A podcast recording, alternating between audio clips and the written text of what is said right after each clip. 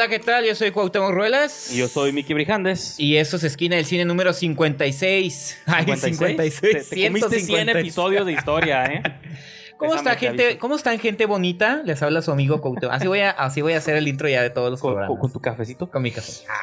Sorbiendo. ¿Cómo está, señor Brijandes? Muy bien, aquí en un episodio más. Nuestro 156, pero es el segundo en este formato Ajá. que al parecer está causando revuelo en las redes. ¿Es ¿Cierto? No, pero. Digo, entre tres personas, Sí, pero ya es más de lo que teníamos antes de audiencia.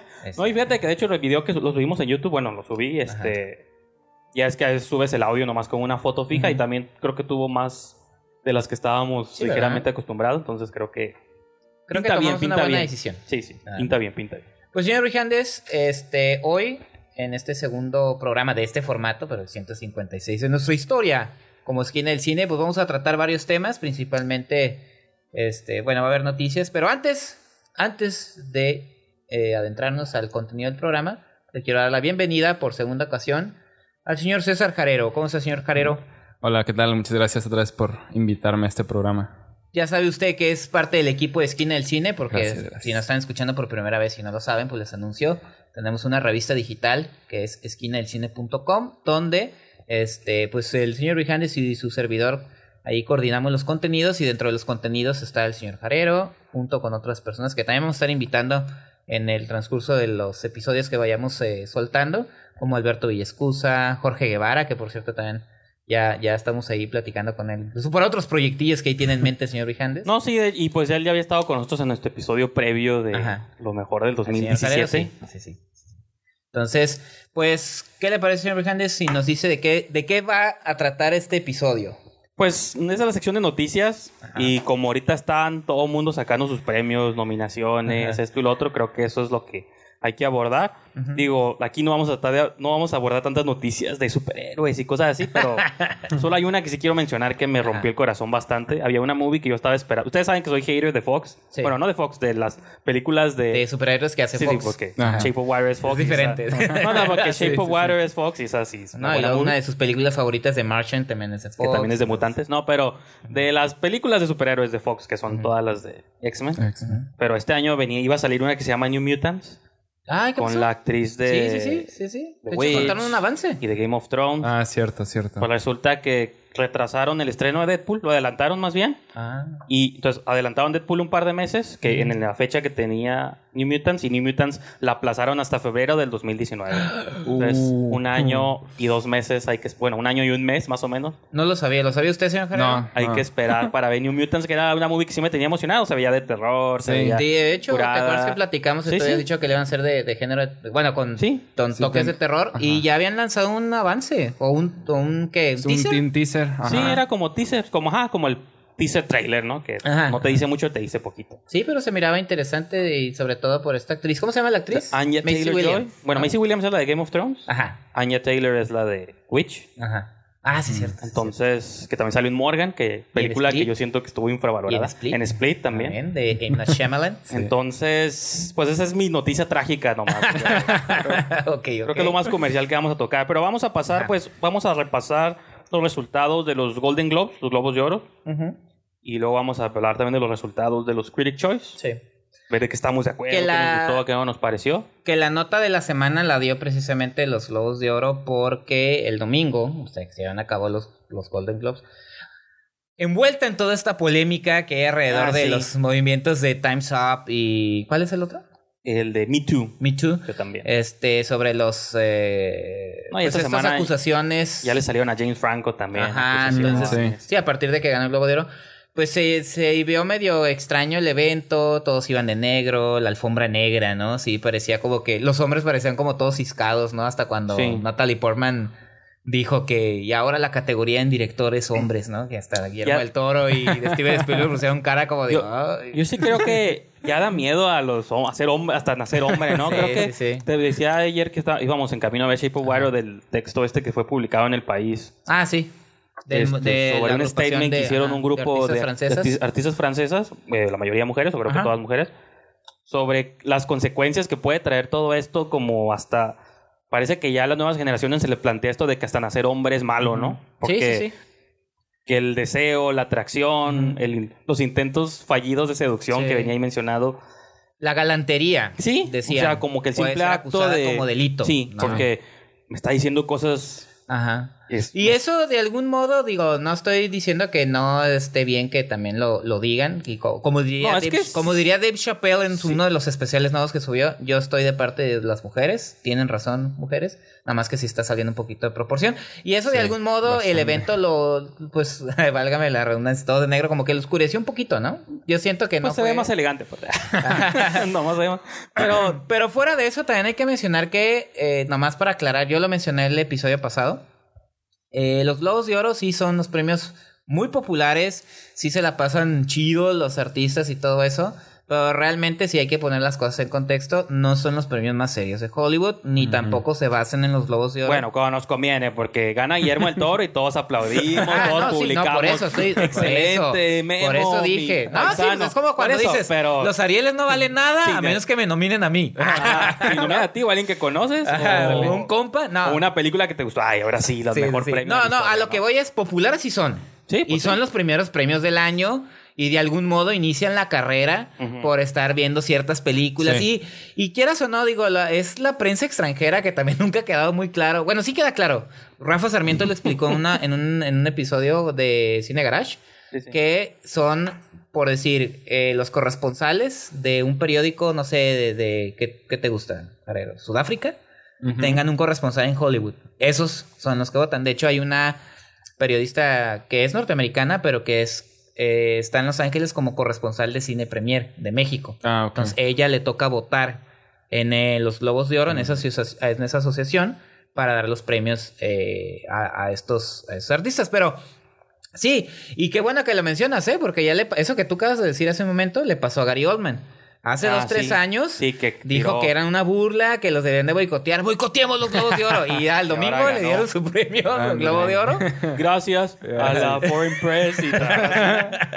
Entonces, nada más eso. O sea, sí son populares, sí está padre que Guillermo del Toro lo, lo, lo premie, porque de algún modo este, llega a un público masivo, el reflector de, este, de estos artistas, de estos eh, realizadores, y te invita también a ver la película. De algún modo te hace, te da, como público te acerca, más que la validez de los premios, y esto voy porque posteriormente vamos a hablar de los Critic Choice Awards, que son los premios que empiezan los sindicatos, los diferentes sindicatos que son, son Ese los que es te encaminan. esa alianza de críticos, ¿no? En los Ajá. Critics' Choice. Que son los que realmente te encaminan hacia el Oscar y que afortunadamente Sí. el día de ayer ganó Guillermo el Toro. Pero bueno, vayamos primero con los Globos de Oro. Señor Jarero, sus impresiones. ¿Sí los vio o le valió? No, de, de hecho, la verdad, nunca he sido como muy fan de, de ver los globos de oro.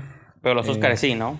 Los Oscars, pues hasta Todos, eso. wow, todos vamos encaminados a ver los No, Oscars. es que o sea, es como... Es nuestro Super Bowl, siempre lo he dicho. de que- Ajá, Pues o sí. para mí que me gusta el fútbol No, es sí, mi mundial, sí, o sí. sea, Sí, ajá, bueno, para los- nosotros son bueno, las copas de oro y la, de copa la la serie, euro, exacto, sí, para el para el- mundial, o sea. Creo que para los fans del cine es como... O sea, está mal que haya un premio que determine qué es mejor y qué es peor, porque malamente la historia... O sea, a mí me duele que la historia vaya a recordar Moonlight sobre La La Land. En Wikipedia siempre va a decir Nadie la recuerda. Best Picture. No, no, pero en la bueno, en, eso- en esos listados Eh, que de repente sacan. En ¿no? la Empire reciente Ah, sí, viene, no, no la tengo aquí porque me la Ah, llevé para leerla en el camino, pero sí, este, venía de la película que le ganó el Oscar a Casablanca, de este, perdón, a Citizen Kane, ¿no? Que fue la de Que Verde era Que mi verde era valle. mi valle de John Y- Ford. Sí, de John Sí, Ford. John Ford. Y que y viene eso, viene en el, en el texto, en el reportaje viene eso de que la historia recuerda siempre la película que gana. Bueno, en este caso Citizen Kane creo que Sí. creo que es más recordada que la otra movie, pero sí, sí. como esa disparidad de que la que gana no necesariamente es la que trasciende culturalmente Sí. y eso. o sea, Que no las hacen así. necesariamente malas, porque No, por no. algo están nominadas. Sí. Pero Este, eh, ganan porque es- también es el clima. Hablando de esto de Me Too y todo eso, creo que. Porque es algo que podemos tocar ahorita más adelante con lo de James Franco, que también volvió a ganar mejor actor. Ganó en los Globos de Oro y ganó en los Critics' Choice. Y es de que.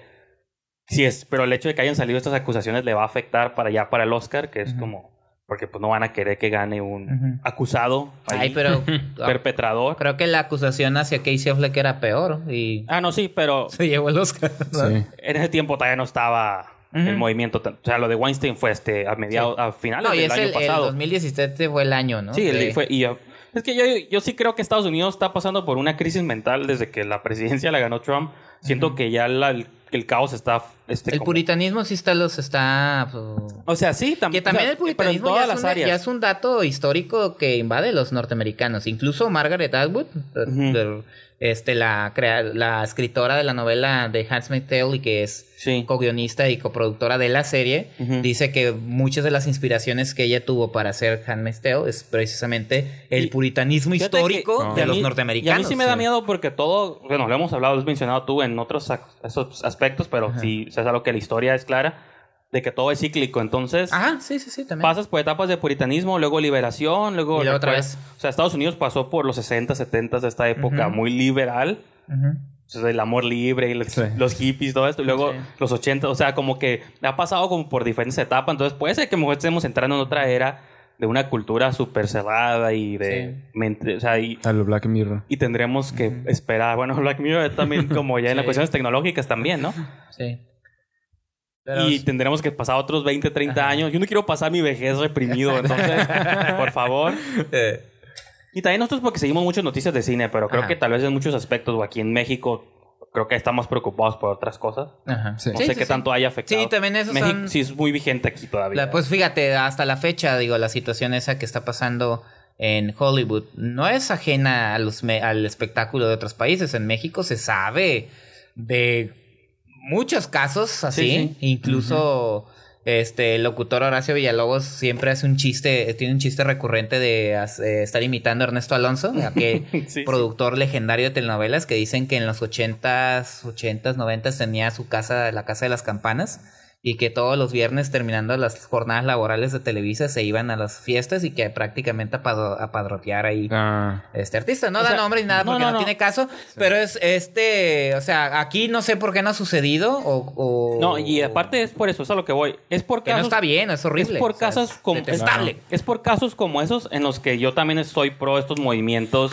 Sí. de denuncia porque si hay Claro. de pronto actos muy per- muy Sí. maníacos que dices, No se deben de hacer. ajá, pero hay casos medianos, de medianos a ligeros donde yo digo o sea, cada caso hay que evaluarlo bajo su propio peso, pues entonces es donde yo por eso No, y si te pones a analizar la historia de Hollywood, hay No- casos ahorita que tú dijiste perverso, Siento que aquí realmente todo se está perversos? homogenizando todo. Pues siento que aquí Ajá. todo se está homogenizando y tanto el que Sí. una vez le dijo algo inapropiado a alguien Ajá. hasta el que tocó y violó, es una misma persona. Es, lo Ajá, mismo. exacto, es un exacto. blur, una neblina. Y sobre como- todo las donde- acusaciones en redes sociales, ¿no? Que Sí. nomás con que te digan tú fuiste, Ándale. ya valió. Sí, siento que ya como que no está nivelada la balanza. Como que ya O sea, en cualquier momento le vamos a caer mal a alguien y va a decir algo de nosotros y ya, no, pues ya te fregaste. Pero bueno, señor Carrero, continúe. ya sé. Más bien lleno. alégrenos la conversación con algo, algún comentario que quiera hacer de los Globos de Oro. Ah, pues se me hizo muy incómodo el- la premiación de James Franco cuando pasó Tommy Wiseau. le quitó el micrófono. y le quitó el micrófono. Sí, estuvo- Dijo, ¿en, en qué programa dijo? Creo que fue con Seth Meyers al día siguiente. No. En un talk show. No me acuerdo si fue Seth Meyers o Colbert o algo así. Ujú. De que le preguntó Colbert. Dijo, hey, ¿por qué le quitaste el micrófono? Dijo, es que ya iba a decir un montón de cosas. Pero ya me dijo a mí tras bambalinas que es lo que iba a decir. Y. Que si todos nos amáramos, el Sí, mundo sí, sí, tendría sí, sí. problemas. Y cosas. Entonces, ya como que según con eso dijo, él transmitió su mensaje. Pero... La No, no, pero transmitió De mí a él. Ah, pero es que sí, sí, es que pues ganó el otro, ¿no? Sí está chistoso. Como GIF, como meme, quedó para la historia. sí. Y bueno, también otra cosa que hay que mencionar los Globos de Oro que, este, al igual que los premios que dan los sindicatos, también están, a diferencia de los Oscars, Pero sí los dividen por voy a... película, sí, pues eh, película dramática, película sí. comedia Que musical. Eso siempre es un debate en sí mismo, ¿no? Ajá, sí, porque de hecho dices tú, los Oscars es la mejor película y se acabó. La bronca es que a veces también los Oscars, como son estos, los jueces o los que dictaminan, son unos señores ya mayores, sí. pues es... La comedia casi nunca está ahí, el género casi nunca No, está ahí, pues que afortunadamente género, creo que Guillermo del Toro va a ser el que, que va a meter ahí una película de... de- Nominada sí, yo todavía Ajá, sigo sí, triste sí. porque creo que pues... Digo, no es la primera vez, también estuvo El Exorcista en su momento, Ah, no. El Silencio de los Inocentes que sí ganó. Best este, Picture, sí, ¿verdad? Sí, güey. Y este, pero bueno, a ver, No, yo pues yo... tire, para- tire su. Obviamente para ir más rapidito con el programa quiero leer como los ganadores de cada categoría. Ah, sí. Que en drama pues ganó tres billboards Ujú. afuera de Ebbing, Missouri, que no la hemos visto, pero estamos cerca de verla. y de Aquí se va a llamar. Tres carteles por un crimen. Ajá, sí. Ujú. En mejor musical o comedia ganó Lady Bird, que Ujú. pues está bien. Digo, muchas- Ay, sí quiero hacer un comentario. Y- que ¿qué? te lo había dicho desde ayer y no sé dejar. Ah, no lo has visto. ah, No, no lo he Master? visto. Nosotros ya la vimos, nos pareció una estupenda película. Realmente, pues digo, la tuvimos en el- nuestro top 10. Me entristece un poquito la actitud que se está tomando con la película porque luego pasa este fenómeno de que cuando hay un hype muy elevado sobre una, sobre una cinta, después se le revierte eh, el efecto, haters, ¿no? ¿no? Ahora resulta que es eh, una película eh, una película mala que incluso Greta Gerwig ni siquiera merece estar nominada, no merece ningún premio. Eh, o, o incluso dicen que ya nada más la van a nominar porque es mujer y es blanca, ¿no? Ah, Entonces, este, no me enoja, digo, yo entiendo, no tiene por qué gustarte una película nada más porque nos gusta a nosotros, o sea, las opiniones siempre van a ser distintas, pero sí me entristece a veces cuando se revierte esa opinión. Primero era una hate, gran ¿no? película y ahora resulta que Sí. ni siquiera tiene que estar ahí, que mejor Catherine Bigelow, o sea, ya comparando cosas que dices tú. Realmente, para mí, no sé si, bueno, me imagino que tú puedes lo mismo, la película sí merece nominaciones. No, a mí- a mí que den lo- los premios, no sé. Shape of Water probablemente A mí, sí a mí lo que se me ha molestado, lo que me molesta aquí poquito es la separación de musical o comedia. Pues de que, Ajá. por ejemplo, para mí Lady Bird yo la pondré en drama. Porque tiene Sí. momentos chistosos. Exacto. Igual Disaster Artist. La única ahí que yo creo que es sí, es musical o comedia es The Greatest Showman, porque es vilmente un musical y, esa debió haber ganado como simplemente por haber sido un Pues era el único musical. O sea, Get, Get Out como musical o comedia, pues Ajá. sí tiene cosas de comedia, pero Ajá. yo sí. Está raro, ¿no? Es como una excusa para meter Sí, 10 ajá. movies. Sí, pero son las tonterías que siempre hace La de los globos, ¿no? Como- ya no la he visto, pero pues No, dicen que es comedia. dudo que también sea. Las tonterías que hicieron también cuando le dan el premio a mejor comedia, en mejor comedia musical a The Martian. O meter a Get era- Out. Sí, Son dramas, ¿no? Tiene tintes humorísticos, pero no es Pero no es totalmente de comedia, Ajá. claro. Pues el mejor actor, ya lo habías mencionado, Gary Oldman por Darkest Hour. sí, la anécdota. Como también. actriz ganó Frances McDormand. Ahí sí me duele por Sally Hawkins, que yo después de que volvió a ver la movie creo que hizo un gran performance. Sí, sí. Mudo. Que esos, Bueno, que a- también hemos visto Three Billboards. Habrá que ver. Como actor ganó Eso sí. James Franco. Comedia como musical. Tommy Wiseau, así en la- de comedia musical. Y Cersei Ronan, Lady Bird, que ahí sí me da gusto porque me cae bien ella. Entonces, Pero que también están diciendo que no. Mm. es Me de entristece. Actores de reparto en musical o comedia ganó Sam Rockwell. Ah, no, en drama, perdón. Bueno, es que ahí están todos juntos, ¿no? No, no, hay separaciones. Ajá. Entonces, Sam Rockwell ganó por tres Billboards Ah, sí, también. cierto. y Alison Janney en I, Tonya también. Que Octavia Spencer debió haber ganado por Shape of Water. pero-. Eh, otras nominaciones, pues Guillermo del Toro, la que más Sí, la que fue movió la a los nota de- mexicanos la que ha sido fue la nota toda la nota. semana. Es, Sí. Pues Guillermo del Toro gana por Shape of Water, mejor director. Martin McDonough eh, gana con mejor guion en por tres Billboards.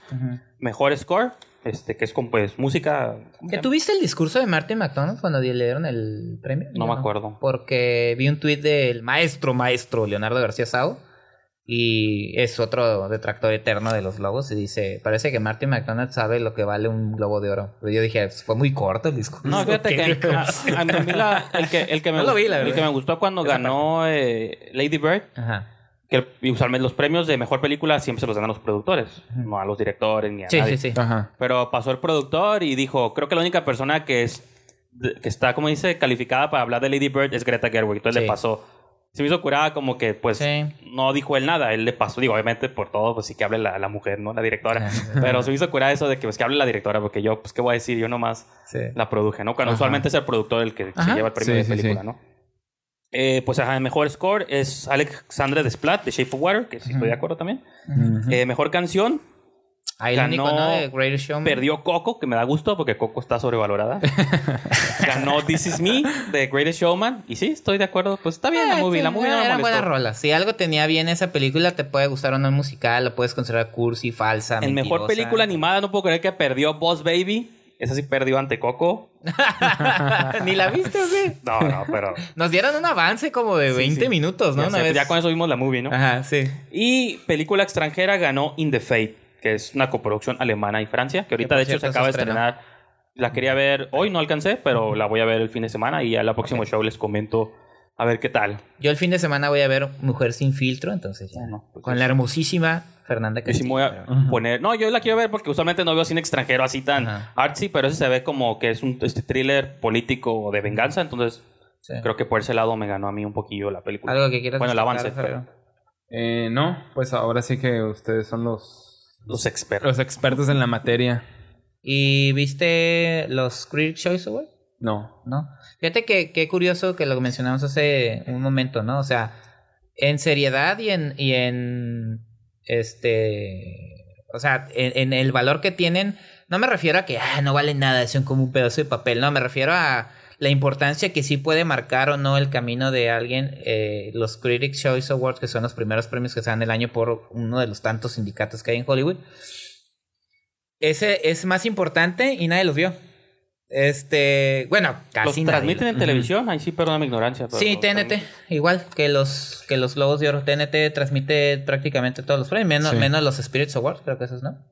Este, porque esos son independientes y se tienen que mantener al margen. Ah. y este, no, pero lo curioso es eso, a eso a eso me refería con que no les vamos a tirar hate aquí, nomás estoy diciendo porque son populares y por lo menos le da la pauta a la gente para que diga, "Ay, ¿qué, qué película es?" Sí. Pero Pues sí. lo buen, la buena noticia de ayer que fueron los eh, Critics' Choice Awards fue que esos premios de los sindicatos, como bien mencionó Rafa Sarmiento, son los que hay que poner atención en cuanto a la carrera que están tomando hacia el Oscar. Y la buena noticia de todo, de Y todo muchos esto- se repiten de los globos, otros Claro. son sorpresas que ahorita vamos a comentar. Sí, Pero este, sí. nada más decir, Guillermo del Toro se llama mejor director y mejor película, lo que eh, le asegura desde un punto de vista la, nominación. La estadístico. nominación. Ajá, la nominación. Este, Ah. bueno, pues entonces vamos a leerlos. Sí. En, bueno, en, en Golden Globe ya no íbamos series, pues no vamos a entrar. Es esquina del cine, ¿no? ¿Qué Eh, te pasa? Yo sí quiero mencionar. Ah, también, pues de todo Ok, menciona, menciona. The Handmaid's Tale, que en tanto en los Globos de Oro sí. y los Critics' Choice Awards se está llevando todos los premios. Y también la que la están nominando mucho y se está llevando el premio. Ay, déjame. Ay, tanto me gusta que no me acuerdo del actor, ¿no? La de This Is Us. Ah, ok. Es una serie de NBC. Sterling Jenkins. Jenkins. Ajá, que. Bueno, ya el- más adelante en los espacios ahí comentaremos en lo visto. En, Sí. en- nomás mencionar que sí me, me, da gusto porque es una serie que estoy empezando a ver. Ya después comentaré algo y sí está bastante, bastante buena, pero ya, sigamos con lo pues del cine. en Best Picture, en los Estados Critics Choice Awards ganó Shape of Water, lo cual Es está- una buena noticia. O sea, le ganó a The Big Sick, Call Me By Your Name, Darkest Tower, Dunkirk, The Florida Project, que no la he visto y he tenido ganas de verla, Get Out. Lady Bird. Me emociona que esté Get Out, la verdad. Siento que es una movie que, o sea, está muy chingona, sí, todos lo sabemos, pero Sí. Eso se va a colar a los Oscars como mejor guion original. Estoy casi pero seguro. o sea, me refiero a que simplemente hecho de que esté en la conversación, que le estén Ajá. mencionando y que haya estado nominada, creo que hasta Jordan Peele es como, Sí. no puedo creer Sí, que un- mi sueño, logro, ¿no? ajá, que algo que escribí yo, mi genialidad, o sea, haya sido Sí, sí, sí. Pues sí es un genio, nomás. No, que no, ya. sí, pero- Ah, otra eso, película. que se esté espérame. viendo eso, que esté ahí, pues. Otra película que también ya la están tildando de me. Get tanto. Ajá. Mm. Sí, es que te digo, Sí. de- no, no, no estoy haciendo aquí una declaración de odio. No, No, no, no, sí, está sí, bien. hágala, que no hágala. te Este es guste, o sea, es una película. hacerla. Lo que me, lo que me entristece, esa es la palabra, es que se le revierta el efecto a buenas películas porque se hace como un una expectativa tan hasta fuera de proporción Es que, y ya no terminas viendo la película como lo se que hace es. como una competencia. ¿no? Eso para es lo malo, gente. porque por ejemplo, si, si no viste Get Out en su tiempo, en su momento, y ahorita que la estás escuchando mucho, ah, pues ahora sí voy a verla, pero ya traes todo este hype en tu Exacto. cabeza y la ves y dices, no, pero Sí. pues es lo malo de novelas muy en su tiempo, ¿no? También. Soy triste y me salió una lágrima. Pero está bien, ya, ni pedo. Eh, Del Toro gana como mejor director también. Of Water. Estas cosas me dan esperanza, repito, que gane en los Oscars Shape of Creo que la única competencia dura que tiene es tres Billboards, que no la he visto, repito, pero creo Sí, que el- pero es la que es- está, es es el- la que está pintando es el como tipo para de drama que Ajá. suele ganar ese tipo de premio. Entonces, eh, mejor actor gana Gary Oldman otra vez. Por- Ese también ya está cantado, ¿no? eh, mejor actriz ganó Frances McDormand otra vez. Esos dos. El actor de soporte, Sam Rockwell, gana por tres También Billboards. Actriz de soporte también gana Alison Janney por Todos esos están son como los seguros, ¿no? Los de actuación creo que ya están cantados. Gary Sí. Oldman, Francis McDormand, Alison Janney y este... Sí, Sam porque- Rockwell. Some room. Ojalá sorprenda Sally Hawkins en los Oscars, pero bueno, todo es posible. Nah. Eh, mejor Estaría ensamble, ensemble, que es como que es ensamble. Sí, ensamble de actores. Que se dan casos como películas con Spotlight y... Sí, sí, que son, como- muchos. Ajá. Gana tres Billboards, Ah. que tiene muy buenos actores, si lo creo. Sí. Mejor guion original gana Jordan Peele y. Es que es eso, o sea, está, sí, ya está, ahí si se fijan, ya está tomando Le forma ganó a The Big los Sick, premios de los Oscars. A Greta Sí. Gerwig y su Lady Bird, le ganó a Del Toro y Shape of Water, pero pues está bien ¿En que haya qué? Get Out. En guion original le ganó. O sea, Get Out, pues ganó, le ganó a Ah, todas sí, estas. sí, sí. Mejor guion adaptado ganó Call Me By Your Name. Ajá. Que, ok. está bien. Que es un de los guiones de James Ivory. Esa es otra que sonaba más Pensé o que menos. James Ivory ya estaba muerto. Ay, perdón, perdón, James Ivory, no me conoces, pero pensé que estabas muerto. Mejor cinematografía, Roger Dickens, Blade Runner. Muy merecida Ah, esa. sí. Esa, digo, Shape of Water. No, eh, sí, Dunkirk, muy buena sí. foto, Sí. pero Sí. Blade Runner es todo, ¿no? No, pues que le den algo Sí. también, ¿no? Porque también Blade Runner como que se rezagó, ¿no? Sí. Sí, además ya se lo mucho. merece Roger Dickens. Eh. Mejor diseño de producción, Shape of Water. Este, mejor edición, Dunkirk, lo cual sí estoy muy de acuerdo también. Y también se lo va a llevar a los Oscars. Creo que si algo hace esa película es la edición. Eh, diseño de vestuario, Phantom Thread, que no lo hemos visto y que es rara. ¿Y quién sabe si va a llegar aquí?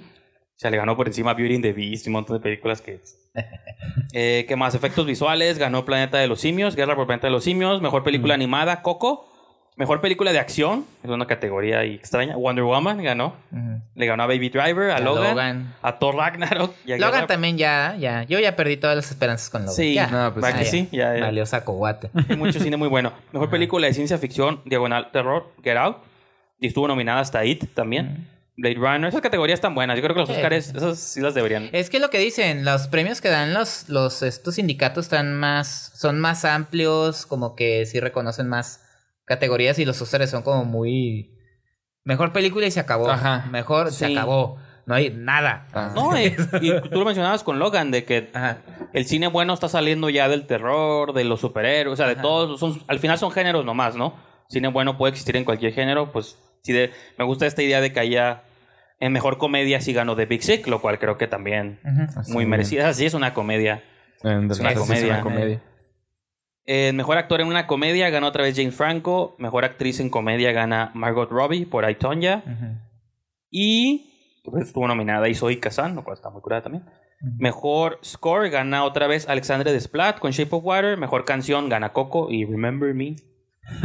y en mejor película extranjera ganó otra vez In the Fate. Yo digo que la de Great Showman en los Globos de Oro nomás fue por tener al Hugh Jackman. ¿no? Ah, está bien, Ah, pero a mí sí me. Entonces, Porque pues, luego dicen que los Globos se basan en eso, tener este, big stars. Así, Ah. se lo merecía, se lo merecía. ¿Cómo? Se lo merecía. Yo creo que Hugh Pero- Jackman. Ha hecho cosas mejores.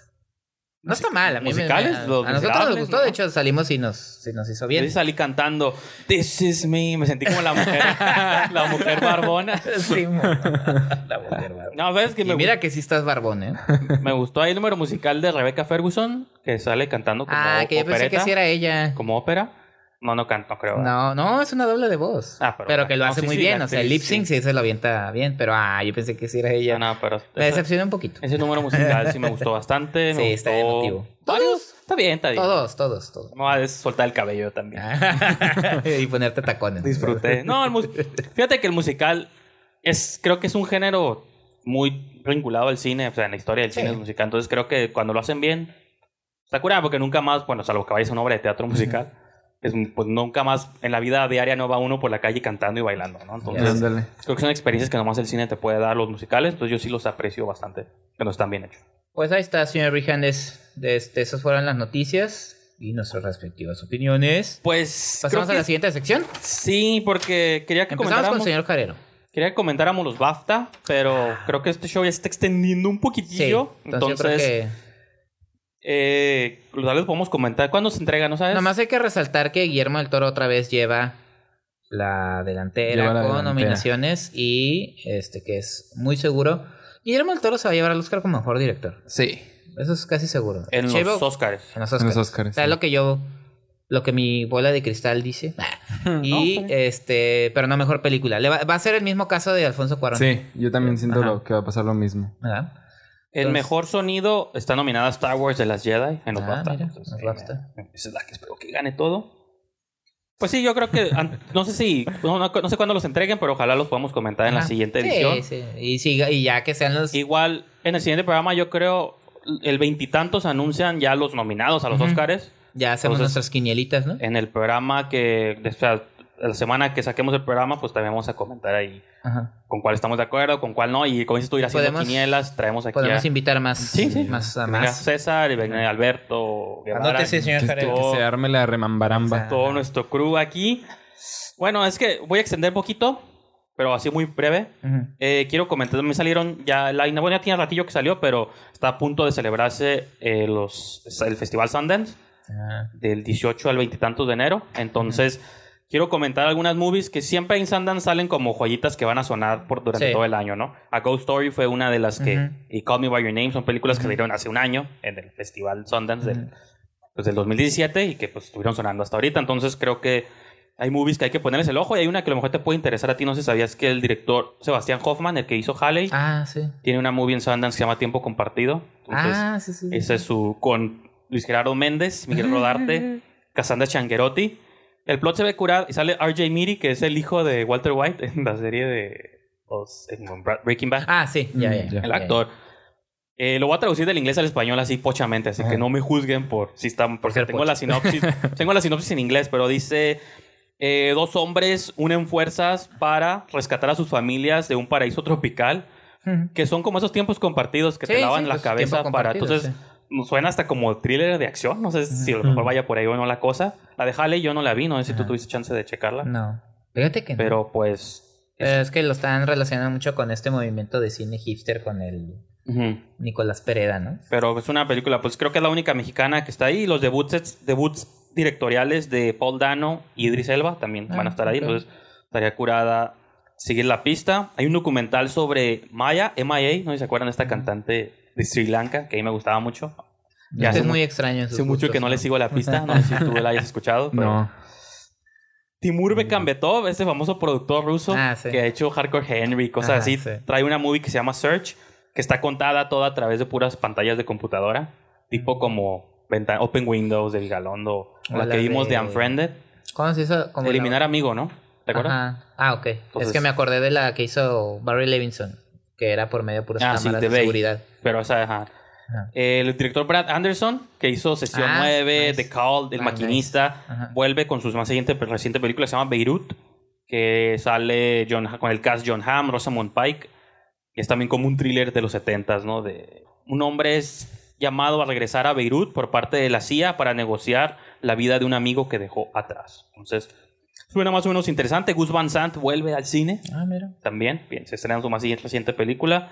Su cast, Joaquín Phoenix, Rooney Mara, super hipster el cast, ¿no? Otro estelar para Daisy Ridley, Ophelia. Es una adaptación de Hamlet, Ajá. este, pero con un, un spin ahí, dice, a través del empoderamiento femenino. Entonces el cast es Daisy Ridley, Naomi Watts, Clive Owen. ¿Quién dirige? Eh, Clay McCarthy. Ajá. No sé quién hacía la directora, pero pues es... Hay un documental sobre Robin Williams, que es sobre la, Ah, su vida sí, y su mente, sí, entonces que suena interesante. Un documental sobre Estudio 54, creo que ya se han visto muchos de eso. Y para cerrar, este, el. Festival Sundance tiene una sección que se llama Midnight, que Ah, es sí. la sección de género, Ajá. que me gusta ¿Y quién va a bastante, porque ahí también salen muchas joyitas. El director Panos Cosmatos regresa, que es el que hizo Más allá del arco iris negro. Es el, bueno, yo me acuerdo por su papá, George P. Ah, sí, que es el que hizo. Tombstone, ¿no? Que dicen que Ay, con la lana de esa movie ha pagado de su hijo todas sus películas, ¿no? Hizo algunas de Rambo. Ah, sí. sí. Entonces, su película se llama Mandy y el cast es Nicolas Cage y Andrea Wow. Riseborough. Órale. Entonces, arriesgado. mm, destruidos por un culto liderado por el sadístico Jeremiah Sand, Red es catapultado a una aventura fantasmagórica de Ah, no. venganza y no sé. Olvídalo, olvídalo. No, no es la Pues, que digo. Otra. Vuelve Nicolas Cage. No, es que vuelve con otra película, pero... Pues es, Pues a lo la, mejor la Arty, la Arty es esta. Ah, la de Sundance. Nicolas Page, que fue el que, o Pesci, Pesce, no sé cómo se pronuncia, fue el director de Los Ojos de mi Madre, Eyes of the- My Mother, que está en Netflix. Fue una de las películas de terror que más sonaron en el 2016. Vuelve con su segunda película que se llama Piercing. Y una que yo tengo los ojos bastante en, se llama Revenge, Ujú. que yo creo que va a ser la Raw o la Ah, The Bad Batch sí. de este año. Sí, sí. Ya sé cuál es. Es francesa también. Parece ¿no? es Sí, francesa. es entonces, francesa. Es una directora que se llama este, Coralie Fargit, Forget, no sé cómo se pronuncia. Eh, me gusta mucho cuando actrices se hacen directoras, porque creo que traen como un- una cosa extra. Como Entonces, Greta Gerwig. entonces la movie, ah, también, entonces la movie se ve así como una aventura súper, parece como Spring Breakers, como estas películas que como son el- golpes a los sentidos de Sí, venganza, Sí. violación. Es que también eso está curada como ver exploitation, pero Sí. como lo dirige una mujer, no lo pueden acusar de sexista, ¿no? Eh, de que es gratuito, entonces, pero sí se ve como una aventura de violencia y venganza muy curada, francesa, entonces ojalá, pues no sabemos cuándo vamos a tener chance de verla, pero se va a estrenar en Sundance. Bueno, ya se estrenó en el pasado año en el Fantastic Fest o en Fantasia, no me acuerdo, pero pues esas son mis menciones breves que Yo quería nomás hacer. voy a adelantar que Isa López ya está haciendo funciones de prensa en México sobre su nueva película. Todo mal. Que es, creo que la que comenté que era comedia con acción. Ah, sobre unos tipos que quieren recuperar el penacho de Moctezuma. Entonces, ya está haciendo algunas, algunas eh, funciones. No he escuchado comentarios. He escuchado comentarios de la otra película que usted ya mencionó. Pero eso ya lo habíamos visto en... En un póster. este, en eh, la, la última película de la India María, ¿no? Que era No, no, no. El ese es Tesoro de Moctezuma. El tesoro. Están hablando del penacho que... Ah, del penacho. Recuerden que el penacho de Moctezuma no está, en, no está en México. El espejo de obsidiana. que iba a ser- Y el otro comentario es que la de- cinta de René Bueno, lo más fácil, vamos, Lo más sencillo es complicarlo complicarse. todo. Dicen que es tan mala que hasta el día que hicieron la función de prensa tembló la Ciudad de México otra vez. Eh, muy de mal gusto. nada más, pero nada más. Ok. Eh, Se lo dijo Alejandro Alemán, nomás. pues vamos a pasar ahora a sección Perdón. breve de recomendaciones. Bueno, no recomendaciones, menciones que hayamos visto en nuestras casitas Que O en empiece el el- señor Jarero. o en el cine, pero que no hayamos vayamos a dedicar programas completos. No sé qué hayas visto tú esta semana, César, que quieras que Ah. valga la pena que el público vea. Pues mira, un documental que me gustó mucho, que está en Netflix, que se llama The Cameraman, que es sobre un señor estadounidense que empezó a reportar, bueno, a documentar más bien cuando Fidel Castro entró al poder en Cuba. Y él empieza a retratar cómo es el socialismo y cómo empieza a afectar a la gente. Y está muy interesante de ver cómo empiezan a, a- ver todos estos cambios de repente en Cuba. Y se hizo, de, curiosamente, se hizo muy amigo de, de Fidel Castro. Y tiene, tienen cosas muy interesantes. que es material como en película, ¿no? porque Ajá. pues, en esos tiempos. Pero ese no. lo viste en En Netflix. Netflix. ¿Es original de Netflix? Sí. Ah, ok, ok. Sí, es original de Netflix. Me parece bien, sobre todo en estas épocas que el tema del socialismo Ajá, se puso boga, muy ¿no? presente, No, ¿no? pero El yo- populismo. ¿no? Yo Sí. soy muy fan de ese tipo de documentos armados de archivo, como este que, menciona- que mencionaba de Robin Williams, obviamente no lo he visto, pero... O el que vimos hace poquito de, Jim Carrey, No, yo vi también Ah, la sí. Netflix de Joan Didion. también. que están armados como de footage, pero como con nuevas narrativas, o contextualizado en el presente, creo que está curada cuando hacen eso, ¿no? Entonces, ¿cómo se llama el documental otra vez? The Cameraman. Ok. Lo acaban de subir el Creo, creo que se- eh, tiene como dos semanas que ya se Ah, subió. perfecto. Sí, Sí. voy a echar un ojo. A mí, me, a mí sí me gusta el género documental, a diferencia del señor Rihanna. No, yo fíjate que también vi un documental original de Netflix, pero como obviamente yo soy más mainstream, más pop Ajá. y ya tiene tiempo que salió, salió el año pasado, pero el, el documental de Lady Gaga, Fight Ah. Food 2, que es como una hora y media con cómo se prepara ella para el show de Super Bowl Ajá. y aparte sus caos y ahora resulta que padece de fibromialgia también ella, Ah, tiene cierto. estos dolores de músculo que Ajá. yo también sospecho, ya le hemos comentado de que luego hay enfermedades de ricos, ¿no? O de gente poderosa. Sí. No, no estamos citando nombres ni nada. Ah, o sea, de que.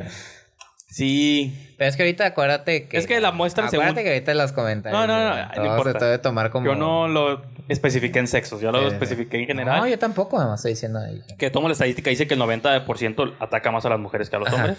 Así estoy documentado un poquito. Leí Wikipedia, leí Wikipedia y Bueno. WebMD, no, Web Doctor, ¿cómo se llama? Sí, ¿no? Ah, sí, está, está cabrón ahí. Y ya ¿eh? por respuestas, mínimo cito mis No diga fuentes. más, no diga Cito más. mis fuentes, no, pero no, el punto es que pues tiene según esos dolores como musculares que según le impiden, dice que cuando está en el escenario se le olvidan, pero Ujú.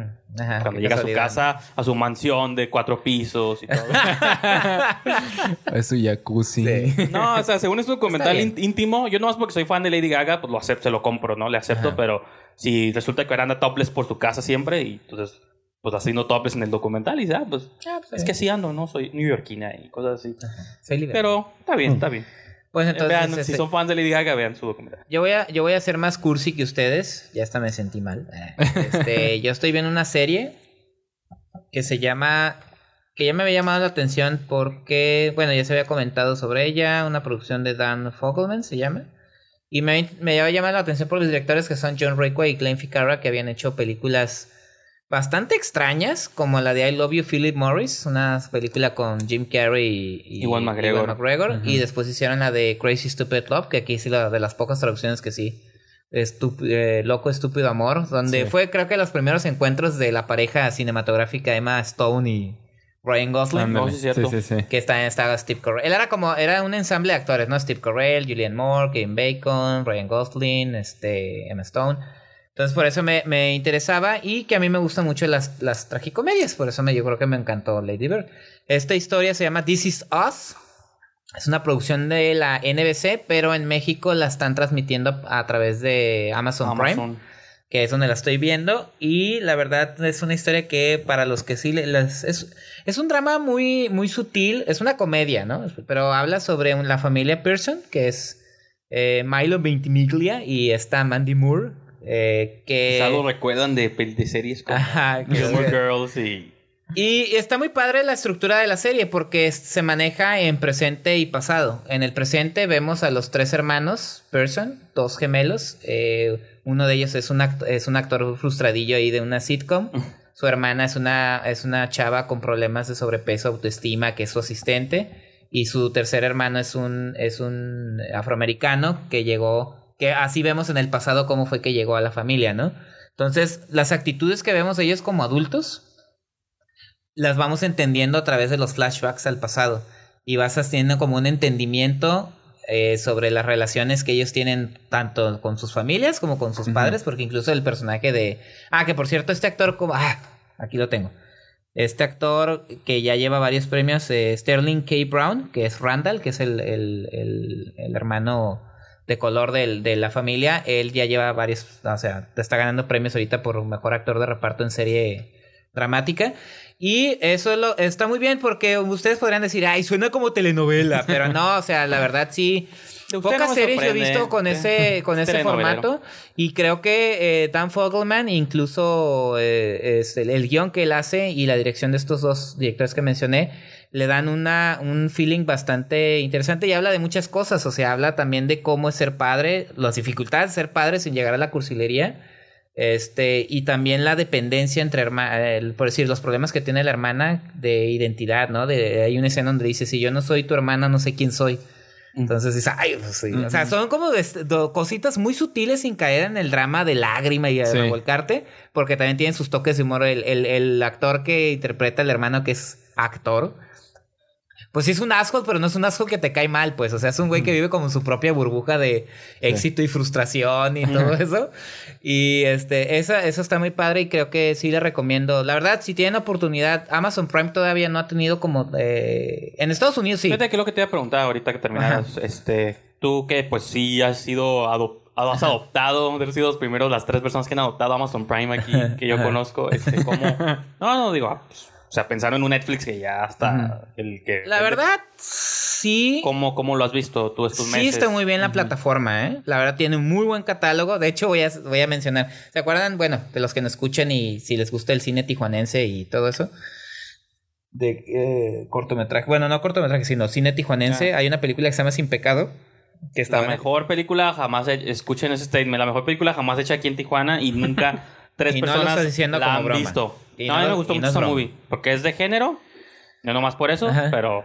Ah, pues cosas Está así están en el catálogo de Amazon. Desde Cosas Blockbuster. así. No, no, no. Cosas así Cine de independientes. esto, cine de esto. independientes. O sea, Ok, realmente, o sea, era una película que incluso cuando creo que yo puse un post en redes sociales, ni los productores sabían que ahí estaba. O sí sabían, pero. Lo- no, no, que lo no. man- es que sí la, la bloquearon Ajá, mucho tiempo. Sí, pero mira, ahí está. Entonces, eh, desde productos así, to- totalmente independientes hasta blockbusters y las series originales, que son series que están ganando muchos premios. De hecho, quiero empezar, ya que termine la temporada de This Is Us, quiero ver la de Miss. ¿Cómo se llama? Mi simpatía. cuyo- No, la serie. Ah, la Miss Rachel, no sé qué, la que Ajá. ganó, la actriz esta Rachel Bruce. Ajá, No, Miss Marvel, no sé qué. Miss Marvel, ah, el que la hace sí. Paladino, la creadora de Gilmore Girls. Girls. Y ahí también vi John Claude Van Johnson, The Tick, que después ya viene la segunda temporada, a ver si tengo oportunidad de platicar de ella. Entonces sí, la plataforma es muy, la verdad, tiene muy buen contenido y pues dense la oportunidad, no todos Netflix, la verdad. Sí. Y últimamente Netflix en sus programas y... ¿Cuánto? Pero es o pagar suscripción o pagar la renta, ¿no? Es pagar suscripción. Por eso. ¿Por qué o qué? No, no, digo para mucha No, y gente. aproveche porque luego creo... Mucha gente va a ser como, pues... Yo no le voy a dar tanto promoción porque ni nos pagan. Pero sí, denle oportunidad a eh, Amazon. Digo, son yo creo que las plataformas que hay, porque ya saben que está Claro Video y Fox Sí, sí. Play Sí, Blim. y Blim. Que Blim también está, está bien, pero no tiene app para tele. Este, creo que Amazon sí es la como la que le hace así competencia fuerte y con buena calidad a, a Netflix. Entonces esa es mi recomendación en, en streaming. ¿Alguna This otra is cosa? us. ¿Alguna otra cosa que hayas visto, César? Ah, no, pues ya ter- terminé de ver la, la nueva temporada de Black Mirror. ¿Y? ¿Y ¿Qué qué tal? te Ah, sí, cierto, la vez pasada, fíjate que me acuerdo que volví a reescuchar el programa, como que te pregunté y nunca, nunca nos dijiste Ah, o pues, nunca ahondamos, entonces creo que ahorita es la oportunidad de que Habla nos- de la temporada Ajá. completa, tus Tienes tus impresiones. impresiones. Oh, pues la verdad, solo me, solo me gustó el, el primero y el último capítulo. El de Black Museum y el primero es el de... USS Es- es Callister. Para Ah, ver bueno. ¿Qué sentiste o por qué no? Eh, ¿Te habían gustado las otras, las temporadas anteriores? Sí, sí, sí me gustaron. Y, pero siento que como que ya caen un poco en lo mismo los, los otros capítulos. Como que ya no exploran otras temáticas. Y el primero tal vez no es como que aborda un tema muy complejo, pero tiene chispa, ¿no? Está como... Sí, va- el hecho de manejarlo como Star Trek Ajá. le da un feeling le, le da un plus ¿no? ahí. Y el, y el último se me hizo muy bueno porque es- ese sí siento que aborda unos temas como más sensibles y los desarrolla bien. Pero los, de- los demás, no sé, se me hicieron... O sea, no, no tampoco quiero decir como que son X, Sí, porque eh, los directores se hicieron su chamba. Pero sien- siento que no... Como que no exploran nuevas cosas. Y por eso me quedo más con el primero y con el último. ¿Tienes como en general de todas las series, de todas las cuatro temporadas, un episodio favorito o dos eh, que te gusten mucho? Ah, pues el, así mi favorito de, de siempre va a ser el de San Junipero. San Junípero, ajá. San Junipero, Ah, pues sí. ese. Ese fue el... Sí, es, creo que ese en ese momento se sintió como muy nuevo, fresco y aparte curada, ¿no? Y ahí me gustó más Ajá. que muchas movies que vi en el 2016. ujú. Creo que este hubo uno que quisieron hacer similar, que fue el de los, el del apartito este que te conecta con las personas, que te dice, y es Ah, como una pero en la, en la cuarta temporada, sí, en la tercera, el de San Sí, Junípero, la pero- de Hank de TJ. a Hank the DJ, que está Ajá. curada como usan la canción de los Smiths, ¿no? Gracias. No, el, el último, el de Black Museum, ese sentí que es un- hasta que es como que es un comentario de la misma serie, ¿no? Sí. Porque en el museo pues tienen como un montón de cosas de las Ajá, de los capítulos episodios pasados. pasados. Y hasta lo sentí como medio Get Out, ¿no? Como influencia. Obviamente no creo que haya sido copia porque se ¿Black van a... Museum? ¿Se ¿Mande? te hace como que era?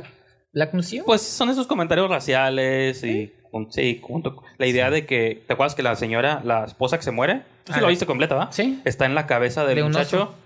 Bueno, del oso, pero la forma en la que Ah, está que al principio está en la, la cabeza del esposo y Sí, después sí, la mano pero la forma en la que está sentada viendo todo a través Ah, de los ojos. ok. Sí, fíjate. no sé que estoy haciendo señas que ustedes no están viendo, pero espero Sí, sí, que me sí, sí, entiendan. Sí, sí, sí. O sea, el Sunken Place de Get Out, ¿se acuerdan que es el, el actor que está sentado en una silla y estás viendo todo a través de sus ojos, pero está perdido Sí, en el fondo? está como en la nada. Que así es como deben de- como terminan en la mente de los Sí, sí, que estás tú en tu, personas que los subcon- transfieren. estás en tu subconsciente nomás. Black Mirror también tiene Ah, esa sí, idea de que ella está atrás y nomás Sí. está viendo, los ojos son como una Sí. pantalla. Qué Digo, lento me vi. Yo no siento que hayan sido copias porque seguramente son cosas que se hicieron al mismo tiempo o que estaba en preproducción una y la otra se Ujú. estaba filmando. Pero pues está muy sospechoso y aparte tocan temas, No, no, no, tocan pero- temas raciales. Eso es a lo que voy. Que Pero también todo este hay, enlace. que, hay que tomar en consideración que eh, cuando lo- son temas que se van haciendo vigentes y podría parecer que se repiten, pero es que es la manera en la que está afectando a la sociedad y así lo reflejan. No, sí, yo sí entiendo lo que dices, César, de que ya en lo mismo. Yo siento que de pronto Charlie Brooker, cuando hizo las primeras temporadas, o sea, todo esto es casi obra de su cabeza y su pluma, pues lo hizo porque las, ya es que los ingleses no son tanta presión de que hazme tantos episodios cada cierto tiempo. Es como la de Sherlock Holmes, no sé si llegaste a ver esa serie de Sí. que sale cada que se juntan las, Ajá. el director y Martin. Freeman y Cumber, eh, Benedict Cumberbatch, sepa si vayan a hacer otra porque ya no, son fa- dicen que ya no. ¿no? ya son famosos, ¿no? En aquel tiempo, pero la hacían cada dos años, cosas así. Siento Sí. que la es la, como la técnica gringa es más de cada año, una temporada. No sé cómo la hace, pero cada año. Yo creo que está cambiando, ¿eh? Porque Game of Thrones y cosas así ya te los están Sí, pero ya lo consideran como que, ¿qué? ¿Está fracasando? Sí, ajá. ¿Qué está Entonces, pasando ahí? ¿Por qué no lo sacan? Yo no? siento que Netflix, desde que hizo contrato con Brooker, le dijo seis episodios cada año, pues quieras que no, el o sea, por más. Y aún así, yo sí creo que la cuarta temporada es su mejor temporada. Yo sé que me van a odiar algunos, pero no la mejor, pero es la que sentí como más apretada. Quizás por lo mismo de que, como todos están en el mismo tema, se siente como si hubiera un tema entre todas. Ah, eso sí. Cuando siento que las anteriores se sienten dispares, pero curadas, Sí. ¿no? O sea, no, si repito, no. Ajá. Pues también por la estructura que le da Netflix, ¿no? O, Sí. la- o el feeling que le da Netflix. Sí, pero sí, o sea, no hay episodio.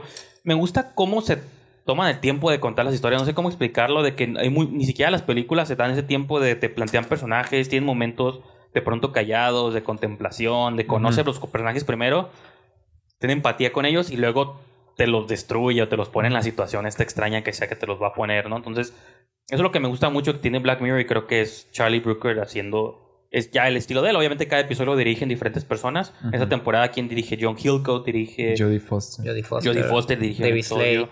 David Slade, del año pasado había- estaba el de Dan Trachtenberg, el que hizo Ten Cloverfield Lane, dirigió Ah, un episodio. Mm. El, ¿quién, el de Nosedive, ¿con quién dirigió el de la Bryce Dallas Howard? ¿Te acuerdas? No me acuerdo. Creo que también era un director. Sí, el You're Right. Ah, sí, Joe Wright. es el y- director sí, sí, de sí. Darkest Hour. Ah, sí. Ah, sí, cierto. Ajá. Y que hizo Hannah con Ajá. Ronan de sus Sí, primeros sí. papeles. Entonces, es otra cosa que hagan directores ahí. Pues, o sea, pues bueno, Sí. entonces... Pues sí, Black Mirror a mí sí me... Sí, yo creo que sí me gustó mucho la temporada. Estábamos hablando de que el episodio que más me gustó fue el que menos le gustó a Cuauhtémoc. El de ¿Cuál? Cocodrilo, Cocodrilo. Ah, Ah, sí. el del ya, medio. mu- ya mucho le está A gustando. mí se me hizo bien cabrón. O sea, como movie. O sea, yo quisiera que eso fuera una película. Es como sci-fi, low-fi, pero... o sea, A mí me gustó mucho me gustó el el personaje de la chica con su pantallita y... Y a mí me gustó el que todo el mundo está odiando. ¿Cuál? El de Jodie Foster, el de Arcángel. Es el más... Yo digo que lo que Sí. tiene esa serie es que también eh, conecta según la sensibilidad de cada, cada, cada que... O sea, por eso se divide en tantos episodios. Por decir, yo me acuerdo y te lo... No sé si lo comenté aquí o fuera del aire. El episodio de Bryce Dallas Howard de la tercera temporada. Ajá. A mi esposa le pegó bien cabrón. O sea, Sí, sí, sí. sí, se quedó así como que, ah, no, sí, a eso Ajá. Vamos a llegar. por los likes. Ajá, los likes y que sí, es un... O sea, a ella sí le fue... A mí también me encantó, ¿eh? Aparte que Bryce Dallas Howard me, también me, me, Sí, me- me agrada mucho. Este, a ella le pegó mucho ese. Eh, a mí me gustó mucho Arcángel, pero sé de gente eh, que siendo papás les pegó más Sí, porque Arcángel papá por, helicóptero- el- con- por las notaciones que tiene El sobre papá la- helicóptero, pero llevado al extremo, ¿no? Ajá, El entonces ese, Sí. ese les encantó. Eh, y también, digo, pues no, faltan los que son los, los más geeks, ¿no? Como... como El de y con- Callister. Ajá, y con el, eh, con ya el le dijiste sentido- geek a César. o sea, porque- y no quiero, y no quiero decirlo en el, en el sentido negativo ni nada. Digo, Isaac Esban, el Ajá. director mexicano de cine de Los Parecidos y del Incidente, amó US, eh, No, no, USS y es bueno, es que sí es Y si ustedes pues, conocen a Isaac Edward es porque es un mega geek, ¿no? Sí. O sea, hecho y derecho, entonces entiendes que eso te... A mí me encantó. Entonces yo soy un asesino en serie porque me gustó Cocodrilo. No, está bien. no, no, no, pero yo creo que eso es, eso es lo, lo- el valor de esta serie, Sí. que a lo mejor lo están como queriendo englobar todo en, una, en No, un ejemplo, solo, eh, en Ahorita un solo mencionamos, sentido, ¿no? mencionamos Cuando- cinco, pero yo quiero conocer e invitar a que programa a alguien que su favorito haya sido el 5. El que sea en blanco y negro, el de, Ah, de el de, Metalhead. el de David Slade. Metalhead, ¿o cómo se llama? No me No acuerdo. me Sí, acuerdo. Metalhead, Ese fue el que menos me gustó. No, ¿sí? Me- sí, no, pero es el sí. 5. Es el, ¿Te gustó ese? No, no, de hecho fue el ¿Verdad que, que no? el que menos entonces, me gustó. voy a- lanzo este comunicado. ¿Y para- el de sí. Cocodrilo no te, te gustó? Sí.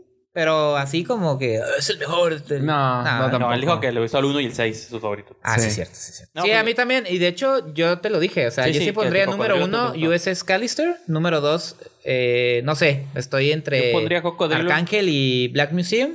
Y. Ah, no, también me gustó mucho el de Hank the Yo DJ. pondría Cocodrilo, Cocodrilo en primero, Hank the DJ segundo, el de Black Oh, Museum y hay tercero, gente que también es muy romántica. o USS que, Callister en cuarto. que sé de que Hank the DJ fue así como que una bufetada en la cara en el buen sentido de, oh, sí. A, a mí me llegó porque yo no encuentro a mi, Ajá, a mi sí, mejor o sea, Entonces, quiero esa tecnología. Y hay gente que dice, nah, está bien cursi, se quiere parecer Ah, a San, San Junípero, Junípero. y nunca lo superará. San Digo, pues es que Junípero no se trata de No, superarlos. No, y pues. San Junípero está super cursi también, pero a mí me Ajá, encantó ajá, también. pero- Pero San Junípero traía otras cosas a la mesa, como la estética, la música. Pero yo creo que las es, el, ese es el gran valor de, de- de Black Mirror y que yo sí considero, fíjate, yo también yo no sé por qué criticaron tanto la tercera temporada, se me hizo bien, a lo mejor uno, un episodio fue el que no me interesó mucho, el de las abejas. Ah, el de los sí. soldados tampoco se me hizo tan bueno. Fíjate que por eso yo digo que esa temporada es mi favorita, porque las anteriores han tenido episodios que o se me olvidaron.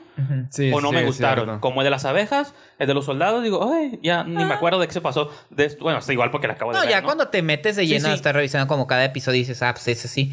A mí Creo también que se la me hizo muy de la segunda también hubo muchos que me gustaron. Se me hizo muy, de- muy fuerte. El de Dom del- Hal Gleason con Hayley Atwell. Que No, no, no, de la esposo. tercera temporada es del chavito que lo empiezan a extorsionar. Ah, que ese está, muy- ah, está está bueno. Está- que- no, y mucha gente, nah, es de Sí, los peores. y dices, no. No. A mí no es de los peores de los que tampoco me gustan tanto, Bueno. pero sí entiendo. Es que como dices tú, es que tú le dices el clavo. Creo que cada mono, cada mono trae su Sí, sus ondas, sociedad, su suciedad acá en la cabeza. Entonces, a cada mono le resuenan sí, diferentes sí. cosas. que, ay, güey. Pero sí, vuelvo a empezar, vuelvo a insistir. A mí me, me gustó mucho el de Bryce Dallas Howard. Sí. eh, porque también es obsesión por la inmediatez, por los likes. Pues, Hay una escena bien fuerte donde ella está fingiendo risas en el espejo para tomarse fotos Ah, y subirlas. sí, sí. Cuando la morra por dentro se está muriendo de la depresión y dices tú, fuck it, sí, cierto. Todo ese episodio yo los acabo de ver Ajá. hace poquito. Y Arcángel, yo te lo digo, no porque yo sea papá, sino porque mis hermanos, principalmente mi hermana, este, que tiene, pues, tiene esos sobrinos, la preocupación como padre que ella tiene con los hijos, pero también esa como, No, no, no. lo vigilo y no lo dejo hacer nada, o lo dejo hacer, Ajá. porque hay, un, hay, hay una... Pero parte, lo, lo interesante es que parte de un buen lugar, Ajá, de que sí. quiero cuidar que siendo mi hija, porque Sí. pues, es tu hija, no quieres que te- se le pierde, ¿no? A la mamá. Sí. Entonces yo sí entendería a una mamá que se te pierde tu hijo y la encuentras. Ajá. Pues ok, ya, ya. Como No, este. pero hay una escena también, el, el papá, el abuelo, pues, Ajá, de la sí, sí, niña. Le- hay una escena muy sutil, pero muy fuerte, donde le dice, yo me acuerdo cuando simplemente los dejábamos salir a jugar. Ah, sí, pues sí, esa es, ¿No? la contraparte. Entonces, si ahorita dices, ya no puedes hacer eso. Yo también me acuerdo cuando jugaba con mis hermanos y ahorita ya, eh, incluso mi mamá como abuela alcahueta, así, ¿no? Mi mamá, Sí. así, como todos los abuelos, ¿no? Mi mamá también ya se asusta, ¿no? De que salgan y dices tú, güey, ¿cómo cambian los tiempos? Sí, ¿no? porque Entonces, antes era como, ay, mi hijo, no sé, debe andar por ahí en la Ajá. calle, ve y búscalo. Y Sí, y- se metía hasta ajá, las 10 de la mi- noche a la casa y... Y Sí, mi mamá, sí, por decir, nos íbamos a jugar y no había bronca. Y ahorita, por eso te digo, por eso a mí se me hizo valioso porque me pongo en el papel de mi mamá, me pongo en el papel de mi hermana. Este, que sí puede ser muy. Está cabrón. o sea, y también cómo no sobrepasar esa barrera y no Sí. permitirte hacer ciertas cosas, porque incluso te habla las- la- el episodio. Digo, ojalá y lo valoren. Neta, Jodie Foster es que hizo no, un gran repito, no trabajo. está malo, No, pero es lo que digo yo, es no, que no le está están mal. tirando tanto que la Rosa No. de Guadalupe. Llevar Ah, al extremo. sí, Dices, no, no, tampoco. O sea, este, la, la escena donde. Eh, Los que dicen eso no son papás. donde incluso te dicen que hay que tener cierta, como persona, pues también ver tanto lo bueno como lo malo para que tú te puedas forjar como una, una, mm, pues, tu propia personalidad, pues. Sí, sí, sí. Porque le borraba hasta, digo, no sé si estoy spoileando, Ah, pero había una opción en la tablet que le borrabas así de que, ah, si se sentía angustiada la niña, incluso Ah, sí, hasta un que no perro vea que la perro, sí, asustaba. nunca. Dices Sí. tú, no mames, eso no puedes, no, no puedes ni salir a la Y fíjate calle. que ese concepto ya lo habían planteado en el especial de Navidad donde sale John Hamm, donde una de las historias que él está contando de que te implantan algo que puedes bloquear a alguien en la vida real. Ah, sí, Entonces, de hecho sí, sí, Sí. es cierto. te puedes verlo como pixeleada. Entonces, Ajá. eh, son como... Está cabrón, está cabrón. No, no, sí, son- es que yo creo que son conceptos quizás Sí. repetitivos. Yo creo que lo que está pasando, y me- como ha pasado con muchas otras cosas. O sea, es- se me gusta cómo es esta visión del futuro no tan lejano, ¿no? También, como público, no tenemos que ser tan conformistas. No sé si estoy totalmente de acuerdo.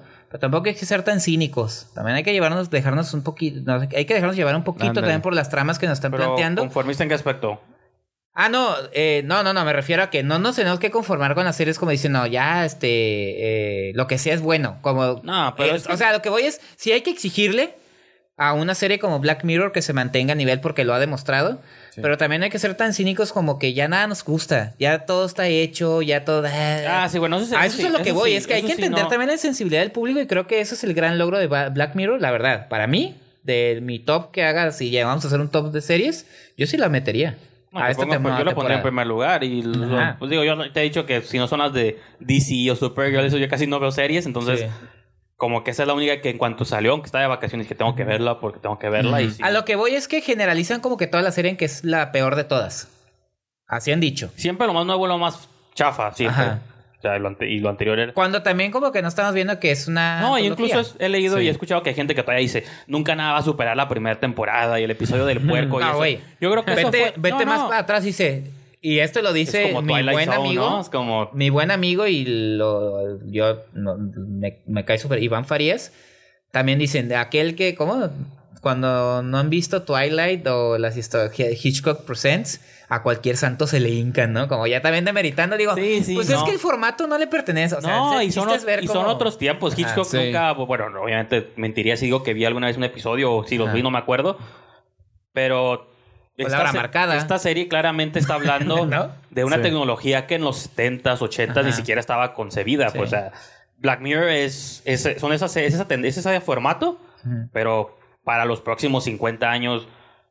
Pues es el Black Mirror. Al final, los, Sí. el nombre es. Todos tenemos un espejo negro en nuestras manos, ¿no? Y ese, y el Black Mirror creo que está pasando por el mismo efecto. Cuando recién se lanzó, este, más que ahora se mueven más rápido las cosas. Cuando recién se lanzó la la cuarta temporada, este, todo el mundo está diciendo que era una chingonería.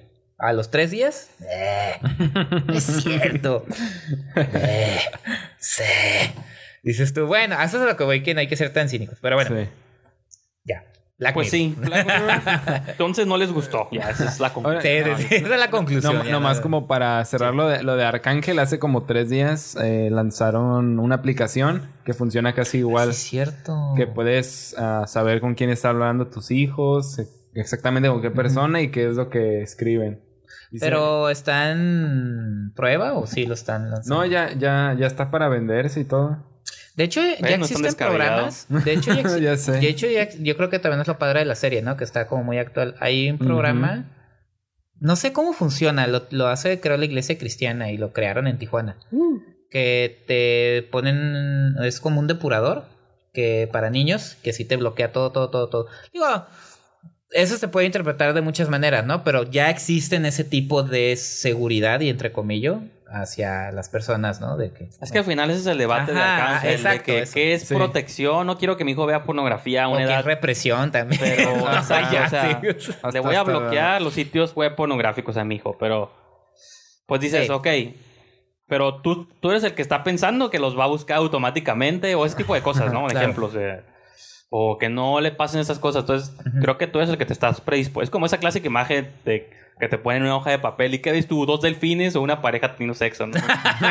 Dice, usualmente Pues los, sí, usualmente sí, los sí. niños ven dos delfines y los adultos Ajá. son los que ya ven, "Ah, es un güey escogiendo. Entonces, Sí, pues. sí. Me acordaste del personaje de Jonah Hill en Superbad, ¿no? Ah, que todo eran dibuja. pitos. Entonces, creo que también somos nosotros que ya lo vemos como desde afuera, lo Ajá. grande, y el niño a lo mejor nunca su mente Claro. pasa por ahí. Entonces, el Pero también es, es parte fundamental del, del desarrollo del ser humano como este y ahí sí yo digo y fíjate que no soy papá ni nada pero sí le sí le doy mucha responsabilidad a la imagen de la familia como como encargados del hijo en su Sí. formación y No, eso es lo más difícil a lo mejor por eso Arcángel me pareció un No, y y, que- y lo y- sabes por qué porque Jodie Foster lo es como un como un reflejo de los, de los mismos temores que ella tiene como madre, pues, Sí. ¿no? Que lo es, ¿no? Sí. Entonces. No, y que está- siento está que padre. ha, está, estar difícil también ser padre en la actualidad donde hay tantas Ajá. cosas. o sea, y eso es lo que ella te está diciendo. Sí, sí, al Foster, final, fin al final es eso, Sí. de que, o sea, sí entiendo también el miedo del padre de que, o sea, tanta sobreexposición a información y a cosas y la velocidad y la tecnología, o sea, ahorita todos los niños, bueno, los que tienen obviamente el, el nivel socioeconómico tienen ya su iPad Claro. o su tableta y dices, pues, ¿es eso una herramienta Sí. bien para un niño? Pues sí, es como un niño antes tenía una bicicleta, pero antes una bicicleta pues no te metía ideas a la cabeza. Una tableta sí, ¿no? Sí, Entonces, es como... Está No, difícil, está difícil ser va- padre, valoren más, la verdad, el trabajo que hace Jodie Foster. Se me hace que la, la- la redujeron a un nivel que no, que no merece. Bueno, y que ella parte de un guion que ya está escrito y cosas que ya están planteadas. Ella no, pero también dirige. tiene que tener feeling. Y, Ah, no, sí, sí, ella pone el feeling, ella pone el A feeling, Jodie pero- Foster nunca la han tenido mucho en el reflector como directora y para mí tiene cosas...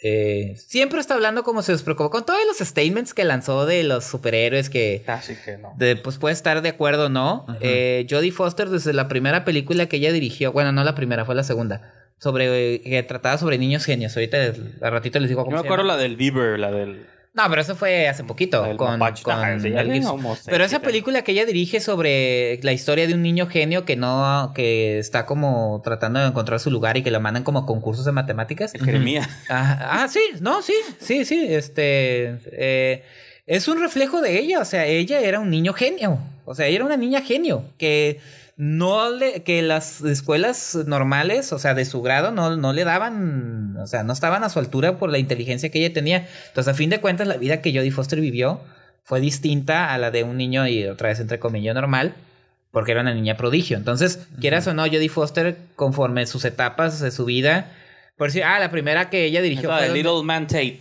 Ajá. del 91. y hay una anterior, ¿no? Donde habla sobre una violación. Ay, qué vergüenza me doy, la neta.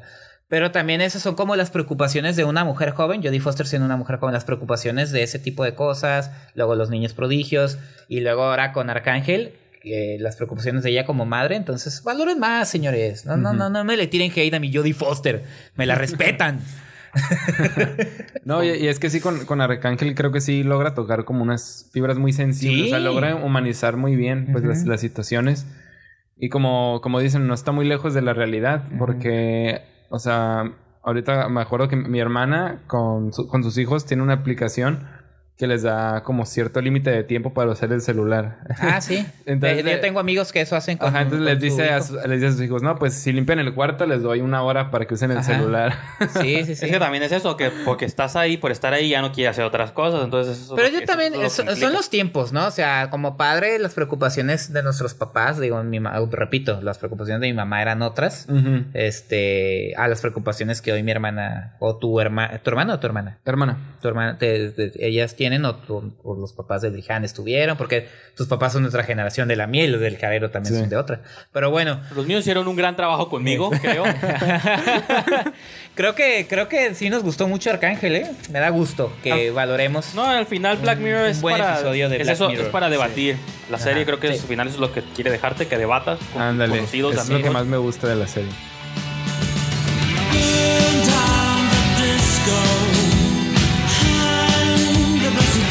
DJ,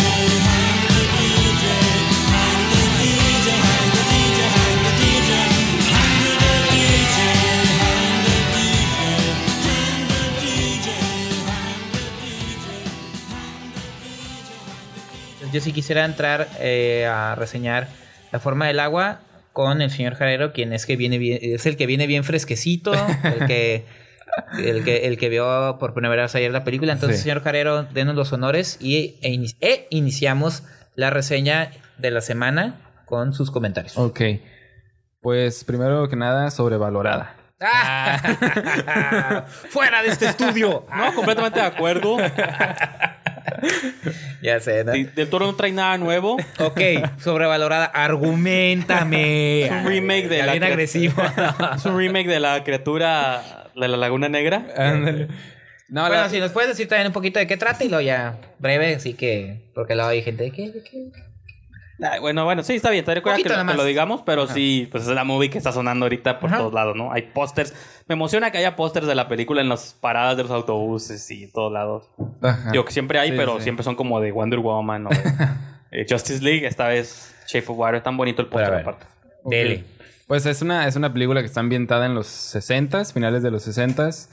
Y trata sobre esta señora, ¿no? Se podría decir, que es muda y está trabajando como en... No sé exactamente qué tipo de lugar es, pero se ve que Como una experimentan... especie de laboratorio. Ajá, como una base militar, Base ¿no? militar. Algo así. ajá. Entonces ella pues es como la, la de limpieza en ese lugar y, y se da cuenta que em- están empezando a experimentar con una criatura subacuática que es como el, el monstruo de la laguna, ¿no? Es el monstruo de la Y laguna. se parece también al que había hecho él ya, el Ape Sapien, el de... Sí, de Hellboy. Sí. Es Doug Jones también. Sí, sí, también. Es su, Ah, ok. su dojo. Y pues la verdad a mí sí me gustó mucho la película.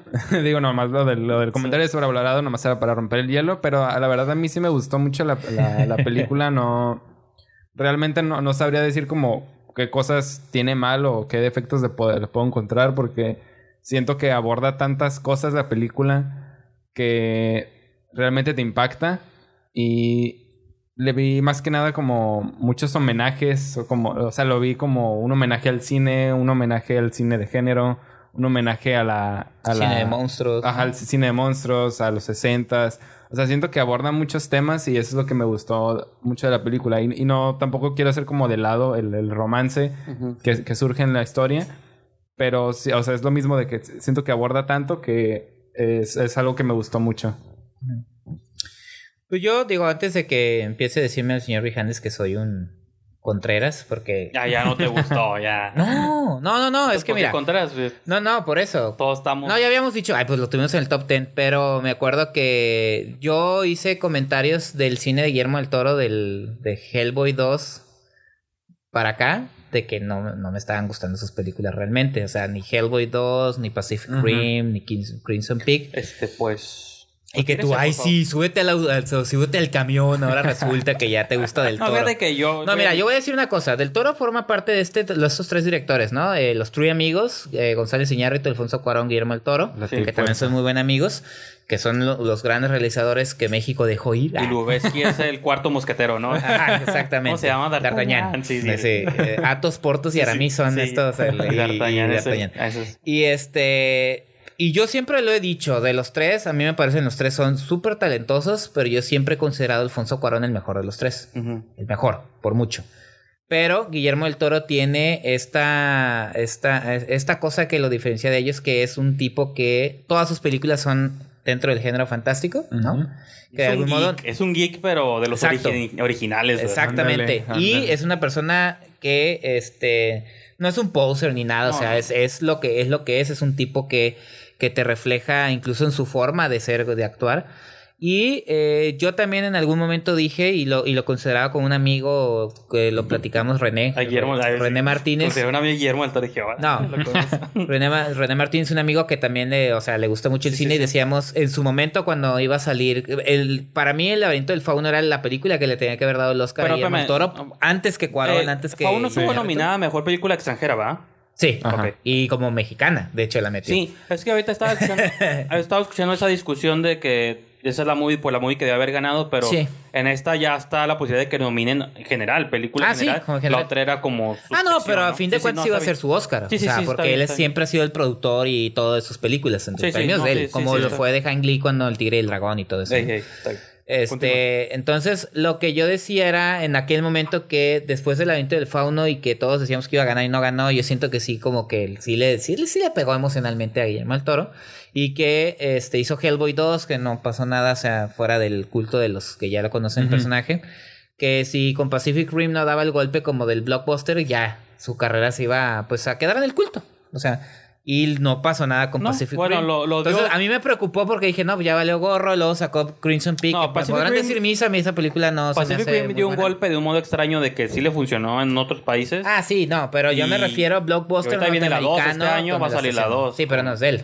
No, pero productor sí, y las él quiso no hacerla Es para que le hiciera. Steven the Night, pero bueno. Entonces, a lo sí que pasó voy, algo, yo defiendo Pacific A lo que voy yo es que yo no, yo sí iba con expectativas un poquito así, como que pues vamos a ver qué pasa ahora con, con la forma del agua. Y tengo que decir que me, me sorprendió de, de... Y explico todo esto porque quiero decir que también todo su, a su, a su, a su nivel, ¿no? Porque se está como sacando de proporción también este hype sobre la película. Ahora resulta que ya todo el mundo sale y también diciendo, ay, no me pareció tan buena como todos dicen, ¿no?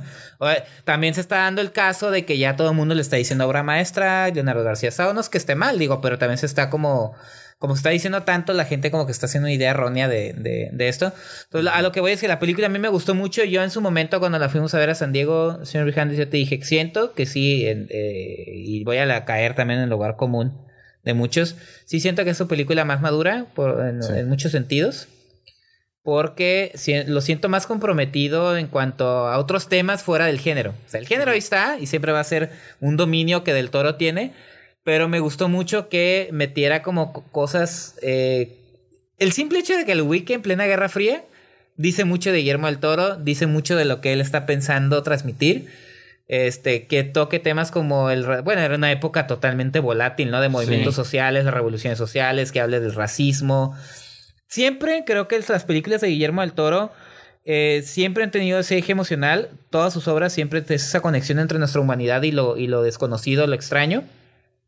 Y siempre, aunque son como eh, tétricas en algún sentido o, o tristes, por así decirlo, Son- siempre tienen. Son para adultos, eso es lo que Exacto, suave. pero siempre cine- es tiene cine como- para adultos, eso me gusta mucho. Y esos elementos sin duda le dan como sentido a la vida, ¿no? Esa relación entre lo bueno y lo malo, entre lo monstruoso, entre lo eh, las personas que son realmente monstruos por dentro o los monstruos que por dentro no son como, como su, exte- su exterior Sí, lo, sí. lo refleja.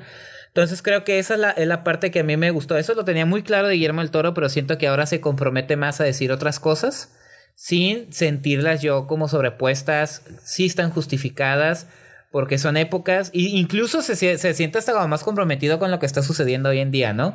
Es un Que Estados coincide, Unidos, Pues, de que hablan...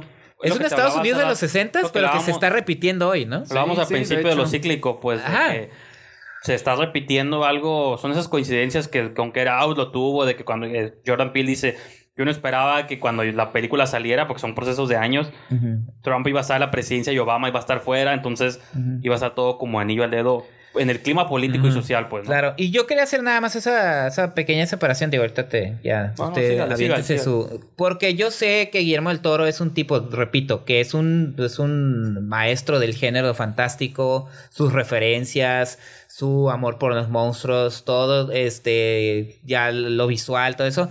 A mí lo que me llamó, la, lo que me gustó, cómo pudo eh, mezclar de manera eficiente sus, sus, sus temas de siempre con estos toquecillos sociales sin caer en el panfleto de, ay, ahora resulta que sí te preocupa el mundo, ¿no? Cosas así.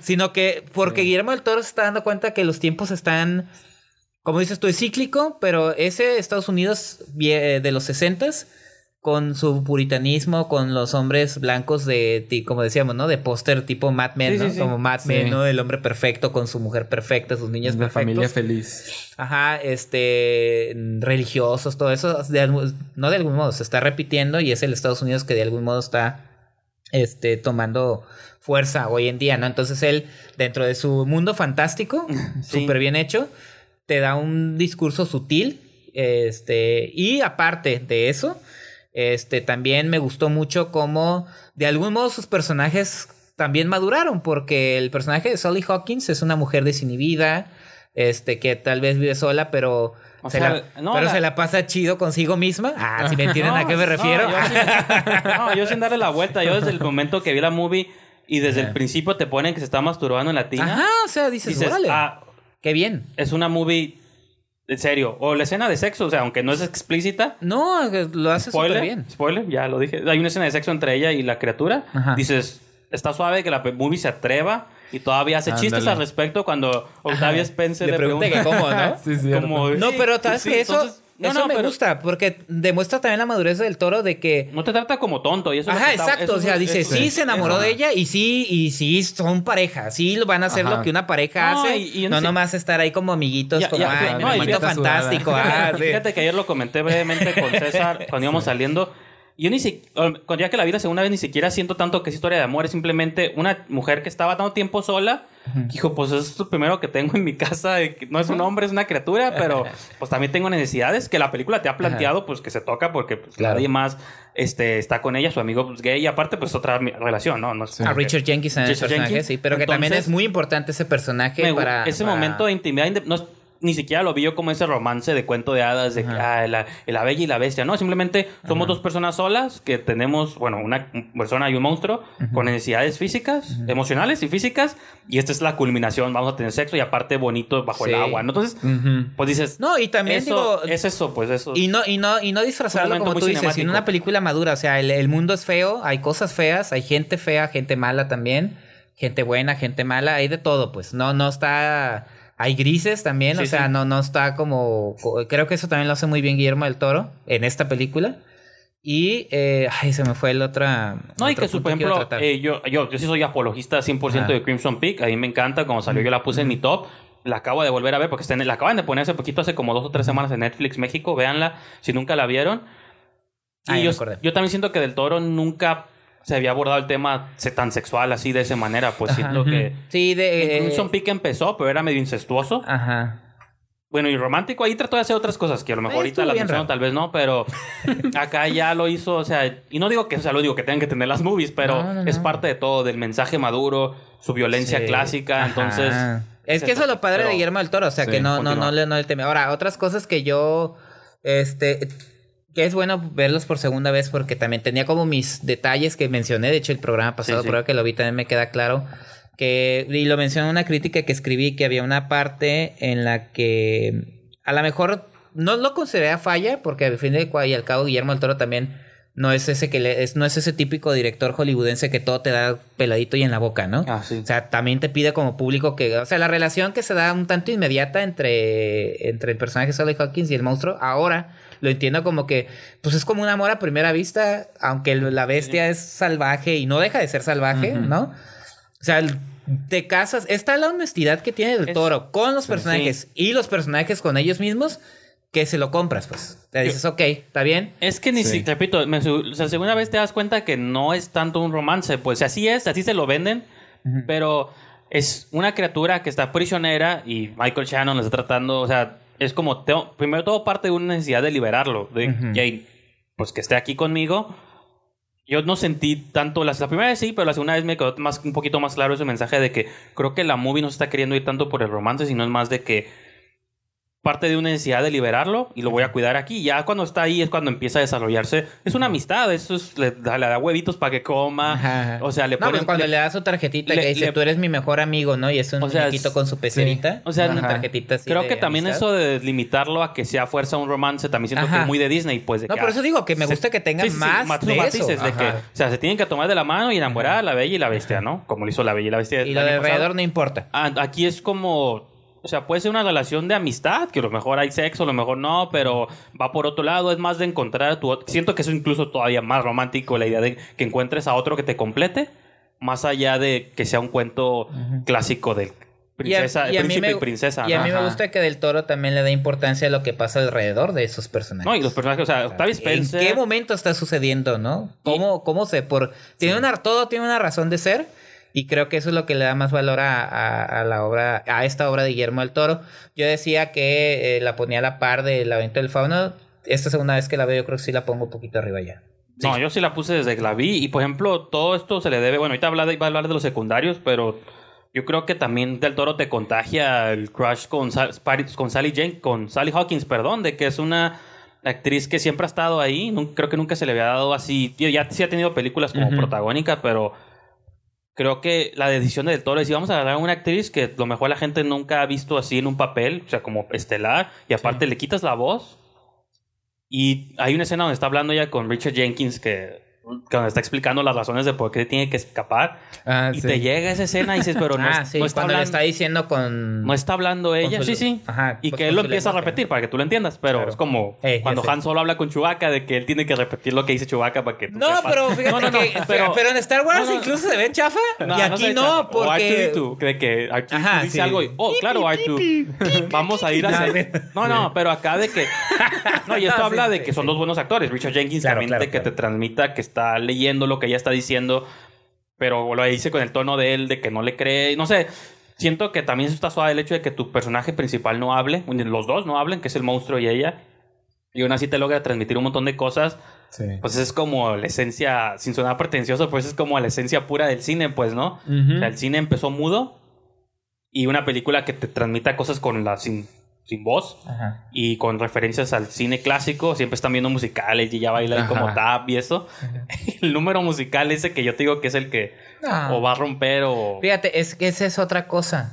Esa es otra cosa que Guillermo del Toro tiene. Es muy sutil, sabe cómo hacer las escenas, incluso las escenas de desnudos es muy, tiene una, una, eh, que- o sea, lo hace con tal eh, sutileza. Sí, sí. E incluso el número musical sabe cuándo acabar, o sea, sabe cuándo decir ya estuvo ya. Porque si se iba de largo, sí se ve ridículo. Ajá. Pero dice, ya estuvo, ya. Hasta ahí, ahí está para ustedes, ¿no? Y creo que eso es lo que con The Shape of Water, ahora sí, Guillermo del Toro entra al, al público ya masivo. O sea, ya no, ya no es como un nicho de los que Ajá, más de les gusta el género. puro de género. Porque podrían decirte, Pero fíjate que a bueno, mí se me hace muy raro. este, si no Yo- te gusta el género fantástico, y mira que, que muy, muy acertadamente el, el último episodio que subió Mark Maron de. WTF, está entrevistando a Richard Ah, Jenkins. sí lo vi, no lo he escuchado, pero... sí. Y le dice, dice, a mí no me gusta el cine fantástico. Y ella te ah, cine. Como que no soy muy, como puede ser alguien, ah, no me gusta mucho el musical. Dice, pero sí, cuando la vi, conecté, con, o sea, me, me vendió la idea. Entonces Sí, eso es lo que le Guillermo del. Toro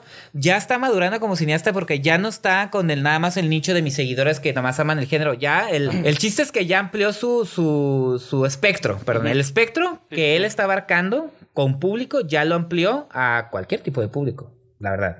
Sí. O sea, independientemente de la, de la mm, clasificación que le dé la película, que adolescentes y adultos, yo creo que es adolescentes y adultos, todo eso, Sí. pero ya no es exclusivo para aquel que es que si no te gusta el género fantástico no la veas. Es que si no te- no no no. No, y que por ejemplo... Vela, ve lo que tiene la película. Es algo que yo quiero comentar de que por alguna extraña razón Guillermo del Toro se ha yo, tú te hablabas de que yo te daba carrilla y que tú te habías subido al barco. Ajá, el barco del ajá. Creo que más bien yo siento que yo soy el que me subí al barco porque por alguna misteriosa razón del Toro siempre ha estado en la categoría de para fans del género, pero yo siento que él nunca había hecho una movie buena. O sea, a mí las Hellboy no me gustan, las Blade no me gustan, se me hace cine comercial, o sea, del cine que estaba en Para su un momento. nicho, no, pues, era también. sí, un cine de nicho de superhéroes en su momento, pero que yo las veo y digo, pues esas son movies por encargo, pues o sea, por más que él haya metido corazón porque es su naturaleza lo hayan dejado, Sí, sí, Pues, sí. son Son movies de, mar- de marcas, franquicias, adaptaciones de cómics que no eran de él.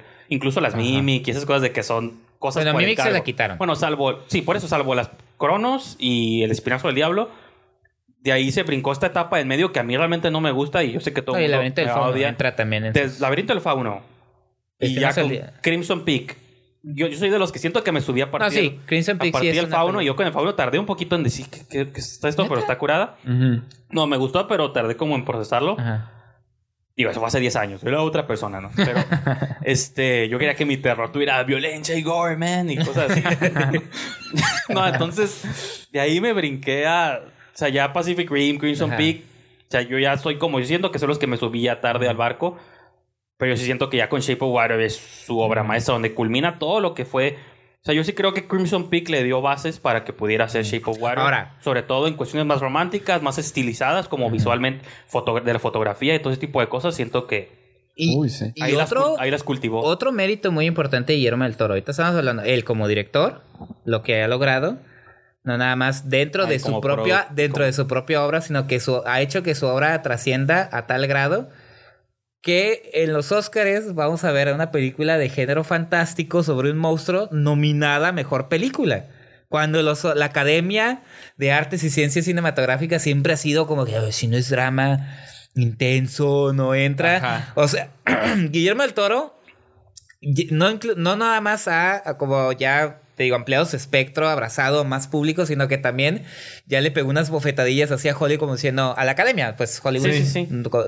Ey, se pueden hacer cosas dentro del género, porque el género siempre lo han hecho, lo han relegado a, te digo, a un, a un nicho de mercado, a una clasificación. Ah, es cine de o es cine, ah, cine nomás para Sí. de, de fantasía con, eh, con monstrillos. O sea, ha demostrado que, se, que el cine se puede hacer de ese modo, con calidad. Y véalo donde está ahorita. O sea, te digo, creo que Guillermo del Toro, a lo mejor la gente no lo ha y querido ver cuando- así, porque cuando- sigue habiendo detractores. No, pero ese, hablas de una película que hace más cosas. el monstruo es un elemento, pero creo que trata de hacer más cosas. Sí. Realmente, o sea, es lo social, es la crítica, es y tiene muy buenos actores. O sea, creo que el elemento del monstruo sí es el principal, pero yo creo que lo que le gana a la gente es el homenaje al cine Sí, es todo lo que tenía y todo que el decir. drama que hay Para alrededor. mí, Guillermo del Toro ha hecho con eh, lo O sea, es más un drama que una película Ah. de terror, si somos honestos. Es Sí. un Ah, drama. por eso. Es Pero te digo, drama. Guillermo del Toro ha hecho lo que, o sea, ha hecho con The Shape of Water lo que en su momento hizo El Exorcista en los 70s. O sea, meter al, al género de terror, en el caso del Exorcista, el mainstream. De Rosemary también, pero son dramas con elementos sobrenaturales. Ah, bueno, bueno, el Exorcista sí está más. Rosemary's Baby sí la veo más. O sea, más- no, no, el más como un, un rollo. A lo que voy es que. han- eh, eh, Guillermo del Toro metió ya el mainstream, el género fantástico como tal. O sea, un monstruo, y la- un monstruo, de la, el monstruo de la laguna Sí, sí, negra, sí. El- cuando salió la de la blanco y negro, eran los monstruos de la Universal, era para pasársela chido nomás en los cines y ¿no? Sí, sí, sí. Y- era- y- o sea, a lo que voy es eso, o sea, lo que en su momento y guardando todas No, ahorita son- No quiero que me digan ahorita que yo soy, que soy un imbécil que no sé nada de eso. yo a lo que voy es logran meter al mainstream, o sea, un mercado amplio que no nomás se quede en el nicho de que si no te gusta el terror no, no la veas, sino verla como una película con toda, en toda la extensión de la palabra y que también se gana la posición de cine mainstream de calidad, o sea, de que vean lo que se puede hacer en Hollywood con todo tipo de géneros. Sí. Sí, hay basura, siempre va a haber basura. Pero gracias a estos directores como Guillermo del Toro son los que ponen los reflectores. Y te digo, eso e infinidad de cosas de las que dice la película y que está, yo creo que llegando en un muy buen momento y que también eh, en el momento sobre todo que está viviendo en Estados Unidos y de ahí otras cosas, ¿no? Ya te digo, este, eso es lo que yo opino. Mm, Tú querías comentar No, también no, del- quería preguntarle a César si había algo más que quieras mencionar perdón, que, no, ella- que no ah. hayamos comentado.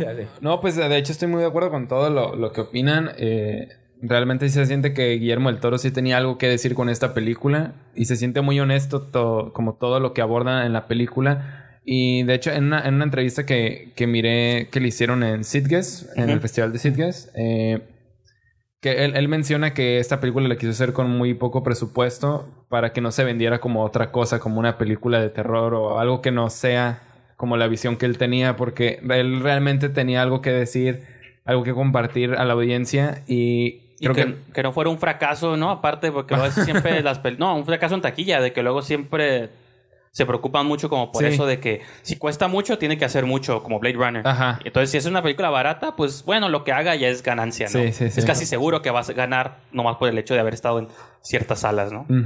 Y eso es a lo que voy, ahorita con que di- lo, lo que dijeron de Blade Runner, te digo, otro, otro ejemplo, ¿no? Del blockbuster de ciencia ficción, pero este de hecho de otra manera, pues, ¿no? Lo que voy es Costó 19, ¿no? Pun- 19 punto algo Ajá, millones. Que eso es 19.3 los budgets. millones. Y Sí. tú ves la movie y dices, yo veo que son Ah, como bueno, pero 50. también, digo, no, no, ¿qué? Es- eh, pues no, es que foto- Guillermo del Toro ya es como una marca, o sea, ya No, es- no, sí, pero tú ves la es- foto, ves el soundtrack, ves el diseño del Sí. traje del mono, está bien No, sí curada está para bien que sí haya sido práctico. Sí. Obviamente es gran parte del pues Doc Jones que es súper flaquito, ¿no? Ahorita que Pero- dijiste eso me dio mucha risa la crítica Penny Oliva en un programa dijo que estaba guapo el monstruo. no, pues es que se ve imponente porque Está mismo en, la, en misma película dicen lo ven como una deidad, es un dios. Entonces, Sí, un dios en ahí, está, ahí está padre es- la actuación de Duke Jones porque se ve así como sus movimientos, ¿no? Incluso Sí, hasta sí. cuando Sí. se levanta se ve Y que eso sí lo sacó de, chingón, Como muy güey, ¿no? estético. de la criatura de la Laguna Negra, porque la Laguna Negra la encuentran en el Amazonas, igual que Es acá. que es la criatura. Sí, de- sí, es un homenaje, pero este, diagonal copia, ¿no? No es copia, es, es un personaje. Copia, es copia. De hecho, ¿te acuerdas que no es copia? El de la Laguna no tenía poderes y era malo, era malo. Por eso, por eso ya es, ese es el plus que le da Guillermo del Toro. Eh, ¿Te acuerdas que cuando lo vimos en, en Hillcrest, en San Diego, te dije, Sí, sí. no sé, en algún momento se dijo que Guillermo del Toro se iba a hacer cargo del Dark Universe. Ah, sí. Dije, ¿no habrá, ¿no habrá sido esa la primera propuesta que él puso sobre la mesa? y dijeron, que, no, no, es va". que Dark Universe va por otro lado, Memo. Mejor salte. No, y ahorita ya Y lo resulta- cancelaron. No, esa es una buena teoría, a lo mejor sí, porque ahorita ya lo cancelaron. Sí, y pero- estoy casi seguro que a lo mejor va a llegar otra vez Universal. Oye, Guillermo, este. ¿Te acuerdas de- ¿Te acuerdas? Te, te Bueno, pero eso ya no va a pasar porque el Dark Universe tronó como No, no, sí, pero- chinampina y las- Alex Kurzman ya salió fueran- con las patas por delante. fueran inteligentes, llegarían con dos maletines llenos de dinero. Ajá. Guillermo, no dirijas si quieres, produce, pero. Igual. Encárgate del Dark Universe, tú elige a los directores. Y elige las historias y hazlas a tu modo. o sea, tú, fíjate, Dark Universe planteado así, como una peliculita de 19 millones, Drácula. El, o sea, puedes hacer el remake de Drácula que vas al castillo y todo intenso y sombrío, ah, yo con una buena música. No, ocupan, no ocupaban irse por la ruta de acción, eso es lo que voy. Yo me imagino que Guillermo del Toro dijo, hey, ¿qué tal si hacemos eh, como primera propuesta el, el monstruo de la Laguna Negra y este pues va a ser bueno, ahora Sí, sí, va sí, a ser de enamorarse de- y, va, y va a pasar lo que tú dijiste ayer al final de la, de la función. Hay que esperarnos al final de los créditos. Ah, Ahorita va a ser Drácula y va a decir, te voy a reclutar, ¿no? O sea, No, yo le decía que al final va a llegar de Drácula al mar y tengo una iniciativa. Ah, Entonces, lo que yo pienso es que a lo mejor Guillermo Toro dijo, no, pues ahora va a ser bueno y no, y va a tener poderes o algo. Y dijeron, no, Memo, no, no sé. Alex, Alex Kurzman, ven, hazlo. Ven, tenemos, hazlo a, tú, tenemos a- tenemos a Tom Cruise. Y ya él dijo, ah, bueno, voy a pulir esto de otro modo y lo entregó como su propia movie, ¿no? Pero, Sí, digo, es, eso es, eso es lo, lo- lo interesante. Yo- y otra cosa también, vuelvo otra vez al tema de. Este. Vayan, no, no, no, no tengan, vayan con la mente abierta. A veces, eh, nosotros cuando hablamos mucho de una película o hablamos muy bien de una película es precisamente porque, como en alguna ocasión me lo dijo el crítico Carlos Bonfil, que pueden leer en la jornada, este, nosotros también tenemos que funcionar como promotores de la, pues, vamos a decir cultura, aunque sea mainstream del cine, ¿no? Bueno, pero esa movie está promocionada. Ajá. Pero también nosotros, digo, cuando la promocionamos es porque realmente consideramos que es una película que se tiene que ver, que tiene elementos que son, pueden ser apreciados. No lo tomen a- a- a- al revés, ¿no? Como lo que estaban mencionando que pasó con Black Mirror o que pasó con Lady Bird, ¿no? No empiecen a odiar las No, cosas. no, es que yo siento que ahí es cuando entran de una posición, a ver, película, sorpréndeme. Exacto, Ajá. eso, eso es lo que quería decir. Y eso no debes entrar a una película nunca. Y todos hemos cometido ese pecado, bueno, Ajá. o lo que sea, pues ese crimen de decir, no. Porque siempre entramos, o sea, Call Me By Your Name, yo sí la vi ya con odio y por eso no me gustó. A mí no. Pero no, no, igual Coco. No, no, no como con odio, pero sí era de que, a ver, película, sorpréndeme.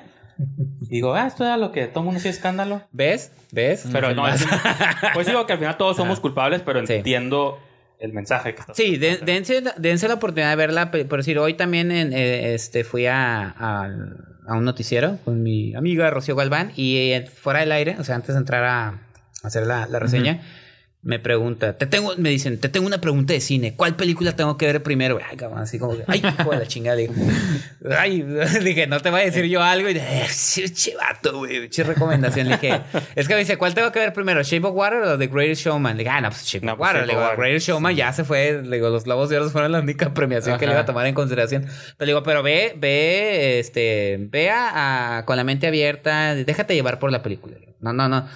Como tú dices, ¿no? No le dije con esas palabras porque Sí, tú sí. ya lo dijiste ahorita de sorpréndeme película, ¿no? este, creo que a partir de ahí sí, sí pueden disfrutar la, la, la, la- el Shape of Water como lo que es. Y, y también lo estoy diciendo porque ya varios críticos en México ya están en, en esa actitud. Ay, sí, la mejor. Ni al caso. No, no, no. No, y se van. El laberinto del fauno. El era- laberinto del fauno es la mejor. Ajá. Nomás- o este, nomás- Guillermo del Toro no me está diciendo nada. O este, no ha Nada que no me haya dicho ya. Ajá, con sus la monstruos. Cuarta temporada de Mad Men, ¿no? O sea, Ajá, como sí, algún sí. ejemplo, ¿no? Sí. Pero, o sea, Entonces creo que, creo que están limitando eh, la visión y lo que significa Shape of Water, como lo que acabo de decir ahorita, que para mí significa un, un, una, una bofetada en el buen sentido para el mainstream, de decir que se puede hacer cine de género con este nivel de calidad. Este, como en su momento fue el terror del exorcista, ahorita la fantasía y este, todos los elementos que Guillermo del Toro tiene, la el ser mexicano también, o sea, todos esos rollos de este, pues de la, de la cultura, pues. No, y, la- y lo, lo platicábamos poquito de que la ventaja de que Guillermo sea mexicano es que se atreve a criticar al americano también. Ajá. Porque creo que el que le va peor en la movie es a Michael Shannon y él está Yo no había representando. detectado eso hasta que tú me lo dijiste. y él está representando al prototipo del papá norteamericano, Sí. al núcleo familiar, ¿no? Que papá, mamá, dos niños y carro nuevo y todo, o sea, el Cadillac, ¿no? Y toda la familia Sí, integral. la, la familia perfecta. La familia, la imagen de la familia perfecta por fuera o es la imagen que quiere proyectar, Sí. Pero por dentro, hasta- o sea, los, sus dedos es simbólico de cómo él se está pudriendo por dentro y también por fuera, ¿no? En sus dedos. Entonces, cómo empieza a apestar cada vez más él y su, su, Sí. su Fíjate, alrededor, ese, pues. ese tipo de cosas que acabas de mencionar, Ajá. creo que el toro no lo hacía de esa manera tan sutil. Creo que antes era como Sutil, más. pero obvia. O sea, te das- lo Era- estás viendo, pero... No, sí, pero antes era como un poquito más obvio del toro. Creo que eso, o sea, la- el ejemplo que acabas de dar sobre estarse pudriendo por dentro y apestar como lo que es, Sí, que sí, es sí. un- Creo que ese tipo de sutilezas no las tenía tanto antes y- del toro. y, por ejemplo, Ajá. Locura de Shannon, y lo noté más la segunda vez, es un villano, o sea, visualmente de caricatura, sombrero, y Sí, eso, hasta pero, su cara, ¿no? Su cara de enojado. pero si entiendes por qué es malo, como que ahora sí es como el clásico de la canción de Taylor Swift de mira lo que me hiciste hacer, de decir... soy- no, o la canción de Janet de Soy rebelde porque el mundo me ha hecho así, de que él es malo, pero porque la sociedad, la cultura lo ha hecho así, ¿no? De Sí. que las presiones de que tienes que cumplir, eres el hombre, lo que el general, cuando la conversión que tiene con el general este de que, que, que estás, o sea, una vez que fallaste ya eres un Ah, fracasado, pero ¿no? que, porque también son, son las obsesiones del norteamericano, Sí, sí, por del ganador y el perdedor. Sí, Sí, sí, por eso, ¿no? de que Sí. si no tienes margen de error, no hay grises. si eres no, gan- si no gané, soy un perdedor. Ajá. Entonces, ocupo un carro, güey, que simbolice mi masculinidad. O sea, Ajá. ocupo todas estas cosas. Y eso es como un villano que sí entiendes de dónde viene. Pues no estás con él porque pues, sus intenciones. Pero dices, pues es un vato que vive con traumas. Pues entonces es por eso. O sea, de niño me gustaban No, estos dulces. O sea, te das y- cuenta de que carga cosas que se le han implantado y seguramente estuvo en la guerra. No sabe, o sea, ya son fondos que tú puedes No, y me estás dando la pauta para precisamente hablar de los otros personajes. Ah, El, el personaje que interpreta Giles, eh, el Richard Jenkins. Este, el personaje de Zelda, de Octavia Spencer. Este, que cada quien carga, carga su, como su, sus problemas.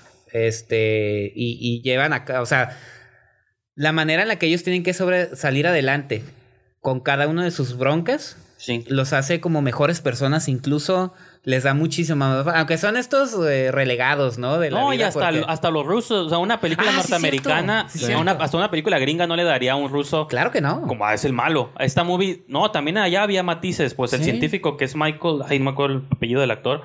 De Shape of Water. Sí, el Shape of Water, Michael Stuhlbarg, Stuhlbarg, que, sí, que es un actor que hemos visto en muchas movies que nunca ha tenido un protagónico, creo, pero Sí. siempre es un secundario muy... Que Fernando Meseguera ayer me dijo, yo no me Ah, acordaba, ¿Cuál? a Serious Men de los hermanos Ah, Coen. sí, cierto, sí. Yo dije, ah, ya decía yo, dice ese. Sí, sí, no, pero es un buen actor que siempre... Sí. Sí. Es como Jenkins, de que son secundarios, pero Pero de los buenos. de los que Ajá. siempre... Pues actores, character actors que les llaman luego, ¿no? Y yo creo que también ese es el ojo que Pero tiene bueno, el toro. eso, eso, nomás para terminar, ese matiz de que hasta los rusos no eran malos, malos, eran como matices, o sea, todos, o eras malo por, no por tu nacionalidad, sino por cómo, en el contexto en el que funcionas, pues, ¿no? No, y hay un diálogo muy bueno del personaje cuando dice, yo vine a este país a aprender Sí, pero- para, para aportar a mi país. Y los rusos le dicen, no, vienes a que los gringos no, aprendan. ¿no? Así como más así Sí, de... Dijo, vine como patriota, Ah, sí. Exacto. Pero también como científico. científico, ante ya, todo. es eso. Y él no quería matar al monstruo. O sea, él no quería que lo mataran porque era más importante sí. descubrir que viva y ni siquiera que lo Ajá. maltrataran. Entonces, Ajá. por eso cuando él es, el, él es el que descubre a Sally Hawkins, a Elisa, Interactuando. interactuando y no dice nada porque, pues... No, porque aparte se impresiona porque es como, como un científico verdadero, Sí, ¿no? sí, de que se ve avances y dices tú, "Ah, Le hay que seguir por ese camino, ¿no? le pone musiquita y todo. Entonces, eso, eso es como que todas estas cosas que podemos ver, los matices. Ejemplo, el personaje esta que Zelda, no me acuerdo su nombre, que es Octavia Spencer. Hasta la relación que tiene con su esposo es como esta... O sea, por un lado estás viendo la familia Ajá. ejemplar, que Del es la de Michael Michael, Shannon. Shannon. Y acá estás viendo como esta familia rara de como vivir abnegada, pero pues es mi esposo. Quejan- quejándote, o sea, lo vemos aquí todos los días en el camión, pues de que las señoras quejándose, pero lo quiero, ¿no? O sea, como Ajá. hasta ese detalle es medio hasta mexicano, ¿no? O sea, como eso Sí. de. Y pues es que hasta literalmente está siguiendo a la gente de limpieza, pues, ¿no? O sea, la gente, los conserjes, Sí. los gente de abajo, pues, ¿no? La gente trabajadora, entonces Ahora, otra cosa que hay que todo funciona, creo. yo. resaltar de Guillermo del Toro y que también eso habla de un buen director es la capacidad que tiene para llevarnos del drama al humor. Ah, sin verse como Eso un- estuvo- "Ah", así como que ay no manches ese chiste no iba no sé Yo no recordaba tantas risas y no, sí, yo no, sé cómo le hace ¿Tú cómo y- viste eso de Pero Guillermo, digo, Guillermo del Toro tiene esa. Y, y lo noté más en esta que Sí, no- sí. en todas sus otras películas. O sea, sabe el momento exacto en el que se tiene que decir un chiste como para relajar el Ajá, para asunto. relajar. Porque está poniendo tenso el, el- el pedo, ¿no? Ya eso está tenso. El Michael Shannon y su cara de malo y todo eso. Y de repente, ¡pum! Una, un chiste, pero bien utilizado. Incluso. Pues Octavia Spencer es como el comic relief. Ella No, pero incluso Sally Hawkins tiene momentos Ah, chistosos. Richard Jenkins tiene momentos chistosos. Este. Sí, cuando Elisa le dice fuck you, bueno, aquí le Ajá, pone hijo de puta y ¿qué me está diciendo? Ajá. Porque le está diciendo en señas porque ella no, no habla. Sí. Y la otra, eh, que gracias. Ajá, no, sí, te digo, gracias. creo, y, y no nada más tiene esa capacidad Guillermo Toro, sino también te lo mencionaba. Yo no había detectado que es a la mitad de la película donde sucede. Pues ya pues, estamos diciendo spoilers, ¿no? Pues le pones. sí, estamos hablando de todo, pero está bien. Eh, el rescate, o sea, es un momento de acción que Guillermo del Toro acomoda muy bien a la mitad de la película Sí, para, da- para, para darle dinamismo. O sea, Ujú. y, es, y yo no me acordaba que era la mitad de la película. Yo pensaba que era como más. Cerca del final, ¿no? del Ajá, final, y dices tú, y todavía Sí. falta un siguiente acto cada de, de emocionante hacia el final. Entonces dices tú, eso es no, o sea, no cualquier director. No, y o sea, que- y hacer- sabe muy no, bien cómo no, manejar y el público y bien, mantenerlos, la tensión, ajá, y- hacerlos reír, mantenerlos, eh, porque toda la gente, si tú, tú lo notaste ayer, estaban, estaban, No, ay, y lo que sí, te- cuando estaba el rescate así como que, ah, Yo, yo sí te quería, tensos. le quería Sí, preguntar a César, sí. que la primera vez que la ve. ¿Tú cómo viste todo lo de la comedia integrada en la película? O sea, a mí se me dice que estuvo muy bien balanceado todo. Ujú. No, no sentí que la comedia me molestara o estuviera de más. Yo sentí que est- estuvo. Pues es que es el terreno de Guillermo del Toro. Él sabe, sabe lo que hace. Ahora sí que sabe como a la perfección en qué momento usar la comedia. Pero aquí lo hizo bien, porque en Crimson Peak, digo que la acabo de ver hace como dos o tres días, ni siquiera tenía chiste. O sea, no había humor. Era un, Está muy denso. era un Ah, romance sí. gótico, era un romance gótico intenso de principio a fin. Sí. Y siento que aquí como que se Es- relajó poquito. O sea, yo creo que, digo, a pesar de que es un hombre ya en sus 50, creo, casi 60. 50 y qué? O sea, 52 tiene. o sea, suena extraño decirle a un señor de que ya está madurando como cineasta, pero No, sí. siento que esta es la... No, sí, pues es diferente la edad a... O sea, incluso él creo que como persona, obviamente no lo conozco, no tengo bases mínimas para decirlo, Sí, pero no hemos tenido ni siquiera No, la no. oportunidad de verlo en una conferencia yo o algo, siento ¿no? que ya es un señor que llegó a, una, a un nivel mental de madurez que dice, ya puedo, pues ya como maestro del cine, pues no, y puedo manipular estos detalles. O fue suerte que todo le salió a la perfección, y, pero pues eso son- así, se hacen, así se hacen las buenas películas, ¿no? Cuando todo funciona Claro. como el creador quiso, ¿no? No, y aparte otra, otra cosa que también me, me, me... Te digo, yo ya no me voy a enojar. Yo también ya estoy en la edad en la que ya no me voy a enojar. Ah, Ya nomás me entristezco, Y pero no me enojo. En el próximo episodio, no. No, no, ajá, o sea, yo no voy a estar aquí, "Oh, malditos sean todos, ni nada, no, no, o sea, me entristece que muchos digan, porque también, como si no tuviera mérito, dice, no, esta película se siente como Guillermo el Toro queriendo ganar un Oscar. Y Pues lo que hacen todos, y, ¿no? o sea, y qué tío, o sea, y si eso, y si eso le está dando el impulso para retomar su, su, su, por sí, después de lo que pasó con el evento del fauno, que sí andaba ahí como medio perdidón, Guillermo del Toro, si eso es impulso para entregar este tipo de cosas, pues qué bueno, o sea, y perdón, pero yo dudo, o sea, creo que sí, pero no sigue sin perder su honestidad. No tiene nada de malo tener cierto reconocimiento. Sí, también yo lo he dicho y, y lo, y No, lo y te- sostengo. y te- yo también le he tirado mierda a los Oscars y he dicho cualquiera No, se gana el, el pero ahí sí les ayuda bastante porque son nuevos, Eso. se le abren oportunidades, trabajo, ahora sí que se les estudios se te arrodillan, dirígeme, o sea, Guillermo es, es famoso por tener proyectos que se le caen a cada rato y Ajá, pues, de, la- las montañas era un chiste que decían, ah, como los miles de proyectos Sí, de sí. Guillermo del Toro que nunca las concreta, montañas ¿no? de la locura, no sé cuántas cosas no pudo hacer por descabelladas, por costosas, porque, Que porque se parecían a otras. Se- entonces para bien o para mal tener un premio sí te abre puertas que yo siento que si él gana, pues sí, mínimo ya con lo que está ganando ahorita Mira, lo consolida. ya se le van a abrir un montón de otras posibilidades que a lo mejor no. Y sí, aunque tenga años, como él dice, 25 años me tomó hacer esta movie, pero pues le- ojalá le queden otros 25 más para hacerle el cine que él, ahora sí él quiere hacer, ¿no? Y, lo, y tan es así que los tres lo están haciendo, por decir, Guillermo del Toro, digo, Ah, no, falta sí. que se consolide, pero por decir, González Iñárritu se aventó de su proyecto de carne y arena, ¿no? Ya está experimentando otras cosas, ya le dieron Sí. su Oscar también por eso, ya está, eh, que creo que fue una muy buena jugada, ¿eh? Porque con eso se quitó la presión de, lleva sus Oscars al hilo, González Iñárritu, tu tercera también tiene que ser un Oscar, no, mejor me pongo a hacer otras cosas, ¿no? No, pero él o Alfonso Cuarón que está produciéndole películas a Andy Serkis. O sea, el vato ya tiene eh, Cuarón en su Sí. caso yo y que por eso yo a Cuarón sí lo tengo como que un poquito más arriba porque Cuarón va y viene a México, o sea, ya está lo- su próxima película Cuarón es una película en México. Es una película mexicana sobre el halconazo. que son los eventos posteriores a la, la matanza del 68. que Eso creo que pasó en los 70s. eh, este, o sea, que se da el lujo de decir, ahora voy a México a filmar. Ahora vengo a Hollywood, ¿no? Pero No, produzco bueno. y le produzco a otros. Que Guillermo del Toro siempre lo ha hecho, descubriendo talentos, Sí, sí, sí. produciendo incluso el libro de la vida de animación de Jorge R. Gutiérrez y esta Sandra Iquiwa. Produciendo películas de terror en España. Una serie de televisión. Ajá, o sea, ah, serie la de Trollhunters, No, y o sea- aparte de Strain y todo ese tipo de cosas. Pues lo que va a pasar es que va a poder hacer eso y más. Y qué bueno, o sea, ese tipo Pues de creadores son lo que más ocupa la era- industria de Hollywood. Y era el que le faltaba. Yo siempre he admirado como el toque que tienen estos tres amigos. Siempre es muy distinto de cualquier otra película. O sea, Gravity yo creo que es una movie que no sé cómo la hizo, pero la concretó. The Revenant es una movie que es una locura de un mexicano. Pues Birdman también. Creo que a Del Toro le faltaba como esa unirse al club, pues, ¿no? Como hace estas películas épicas que representan lo que te gusta, pero es un cine que no se pudiera haber hecho en México, ¿no? Que eso a mí Claro. también es lo que me da gusto, que ya no estén amarrados aquí o limitados, pues yo, y no es por, bueno, no es cierto, iba a decir, no- creo que es más complejo lo que hace del toro, en cuestión, pero creo que técnicamente los, todo es igual de complejo, Sí. o sea, tanto hacer gravedad como hacer The Revenant o Shape of Water. No, yo lo que voy es que a veces Cuarón como que le apuesta un chingo de cosas. Sí. O sea, Ah, no, pero su ópera sí. prima es... No, bueno, los tres eh, empezaron en la hora marcada. Terror, ¿no? Luego su ópera prima, una comedia romántica. Luego, La Princesita. Ah, Luego, sí. fantasía con Harry Potter. Luego, ciencia ficción de acción, Los Sí, sí. Niños del Hombre. Sí. Luego, eh, este, aventuras espaciales, Gravity. No, que la de Niños del Hombre hasta la fecha es como su movie. Road Trip Coming of Age de Ah, y tu mamá, también. Sí. Y luego eh, temas sociales importantes como el halconazo. Ah, ya vengo a México. O sea, a eso me refiero. Digo, cada quien tiene su gusto. Para mí los tres son unos chingonazos, pero siempre voy a tener a mi a Cuarón así un ladito.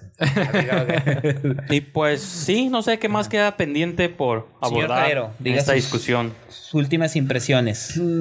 ¿Qué le quiere decir al público? No, pues. eh, Se está guardando sus impresiones para su video, su video de noche. Para mi propio sé, video. sé. Apórtanos algo, please. no, pues. Compártenos. Mm, también al- algo que me gustó muchísimo y creo que cualquier persona que vaya a ver la película lo va a notar es la dirección de arte, que es algo siempre muy reconocible de las películas de Guillermo del Toro. Creo que aquí ya lo, como que lo llevó a otro nivel, porque siento que en, en cada escena como que al- al- algo, como que capta muy fácil tu atención en, en lo visual y me, me gustó mucho como en, es- en esa estética que maneja en toda la película.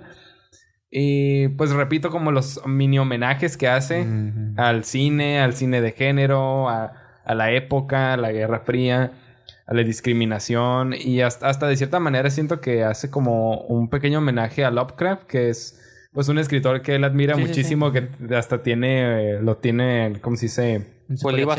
Ajá, lo tiene en su colección. Sí, sí.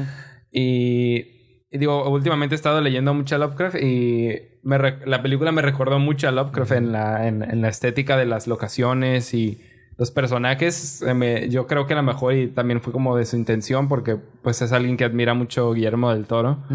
Y no sé, o sea, todos esos detalles es lo que la como que- lo que le hace genial a la película.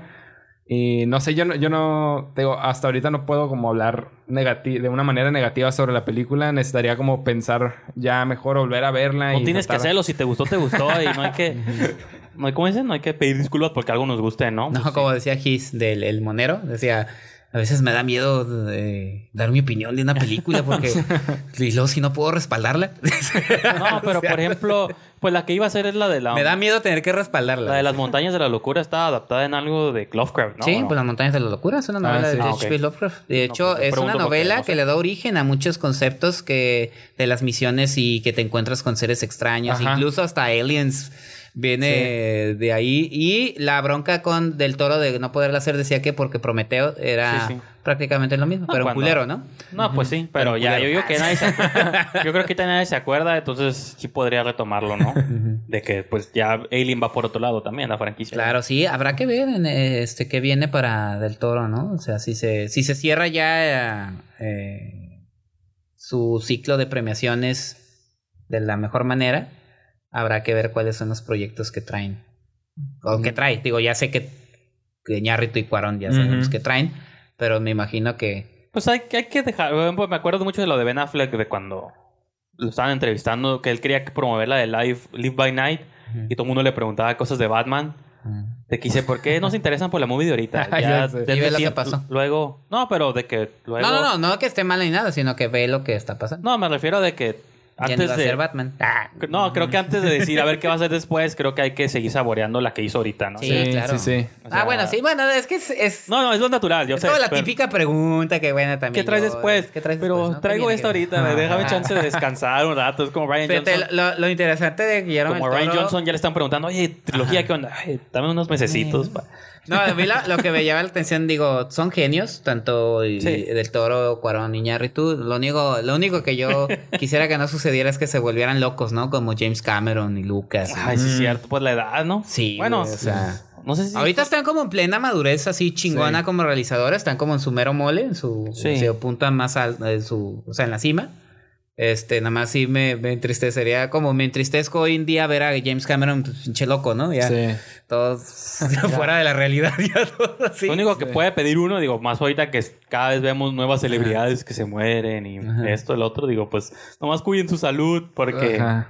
Pues para que, Cuiden nos, su salud como Kirk Douglas. no, para que nos duren más tiempo y Sí, puedan 105 años. No, pues sí, ahí lo llevaban en sillita de... Sí, pues eh, ¿Verdad? eh, seg- según esto, Guillermo del Toro dice que se va a tomar un descansito, ¿no? De uno o dos años por lo menos después de esta movie. Sí, sí. No, y sí, y sabes que sí se lo puede dar porque a fin de cuentas tiene un chingo de proyectos. Sí, Troll pero- Hunters. Sí, sin lana no se queda. Y no es, bueno, alguien de ustedes, no sé si tú de casualidad tuvo chance de ir a la exposición que hubo de... Tú sí fuiste, ¿no? Yo sí fui en la, en ¿Tú la, en la casa, en casa con monstruos, at Home with Monsters, y estaba, Sí, pues ahí, hubiera estado curada ver ya cosas de Shape of Water, obviamente en ese entonces, pues, estaba Crimson Peak, pero podías ver los disfraces, los vestuarios y todo esto, sí. Apodaca, Juan Alberto Podaca sí fue. Ahí es donde te das cuenta, o sea, es este exceso, ser geek en exceso.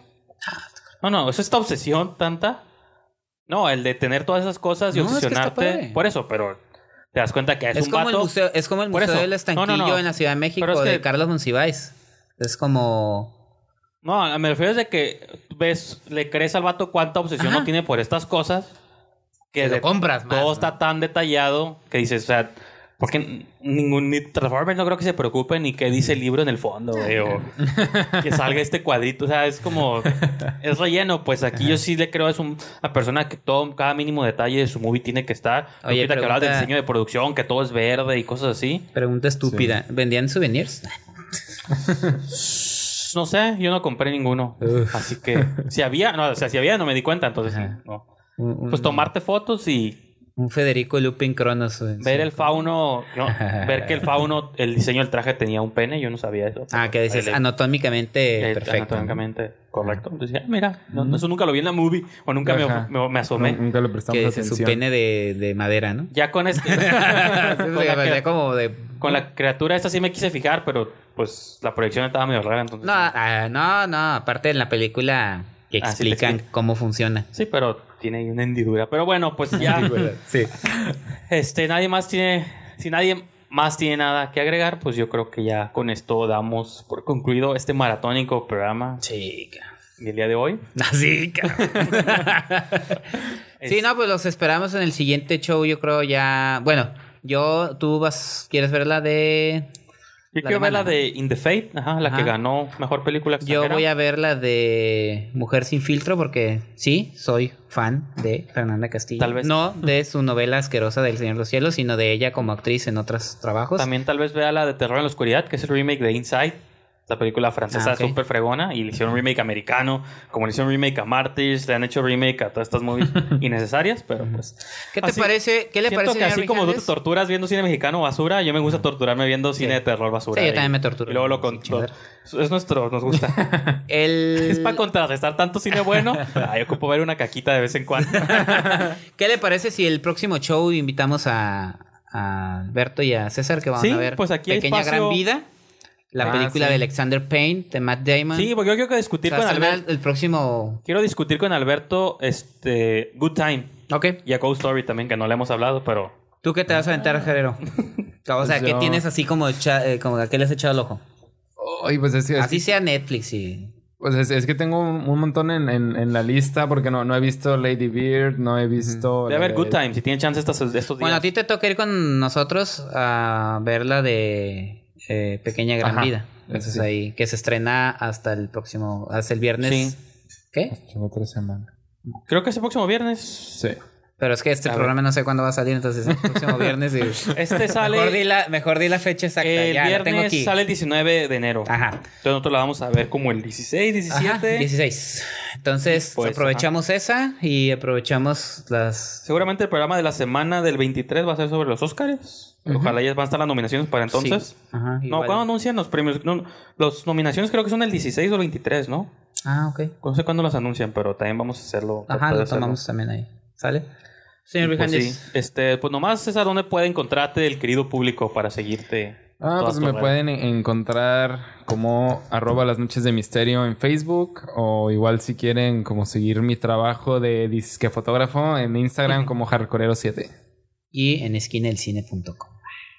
Yo soy el encargado de promocionar la revista, señor. ¿Tú dónde pueden encontrarte? ¿Dónde nos pueden encontrar? Bueno, en la página Ajá, en pero- Facebook, en Esquina del Cine, en Twitter, arroba Esquina del Cine y este, la página esquinaelcine.com. Ahí, pues, en Twitter casi casi concentro todo. Sí. Tanto lo que hago en otros medios como lo que hago en Esquina del Cine y lo que hacemos aquí. Y ya, pues, el- la revista, ¿no? Que, pues, vamos a estar actualizando ustedes, señor Vijanes. Sí, sí. Hay algunas de que ya, ya estarán subidas, ¿no? De Alberto. Hay un review de esas de Alberto que viene de Ghost Story. Ajá, Que, para pues, que aprovechen porque va a estar en Cine Tonalá. Entonces, Ah, sí. Sí, te digo que en las siguientes semanas vamos a tratar de hablar más de esas películas que nos hace falta. Ok. Y ahí me pueden encontrar en Twitter, en arroba brijandes y también en Letterboxd, que les invito a todos que saquen su cuenta ahí para que Para puedan... que vean su top 75 de Sí, películas. no, es como un diario donde pueden ir registrando las movies que ven, calificarlas y todo el rollo. Entonces, pues, muy buena plataforma. Así que también Letterboxd soy Diagonal Brijandes. Y pues yo creo que ya sin nada más que agregar, con esto despedimos esquina del cine número 156. Nos vemos la próxima semana. Adiós.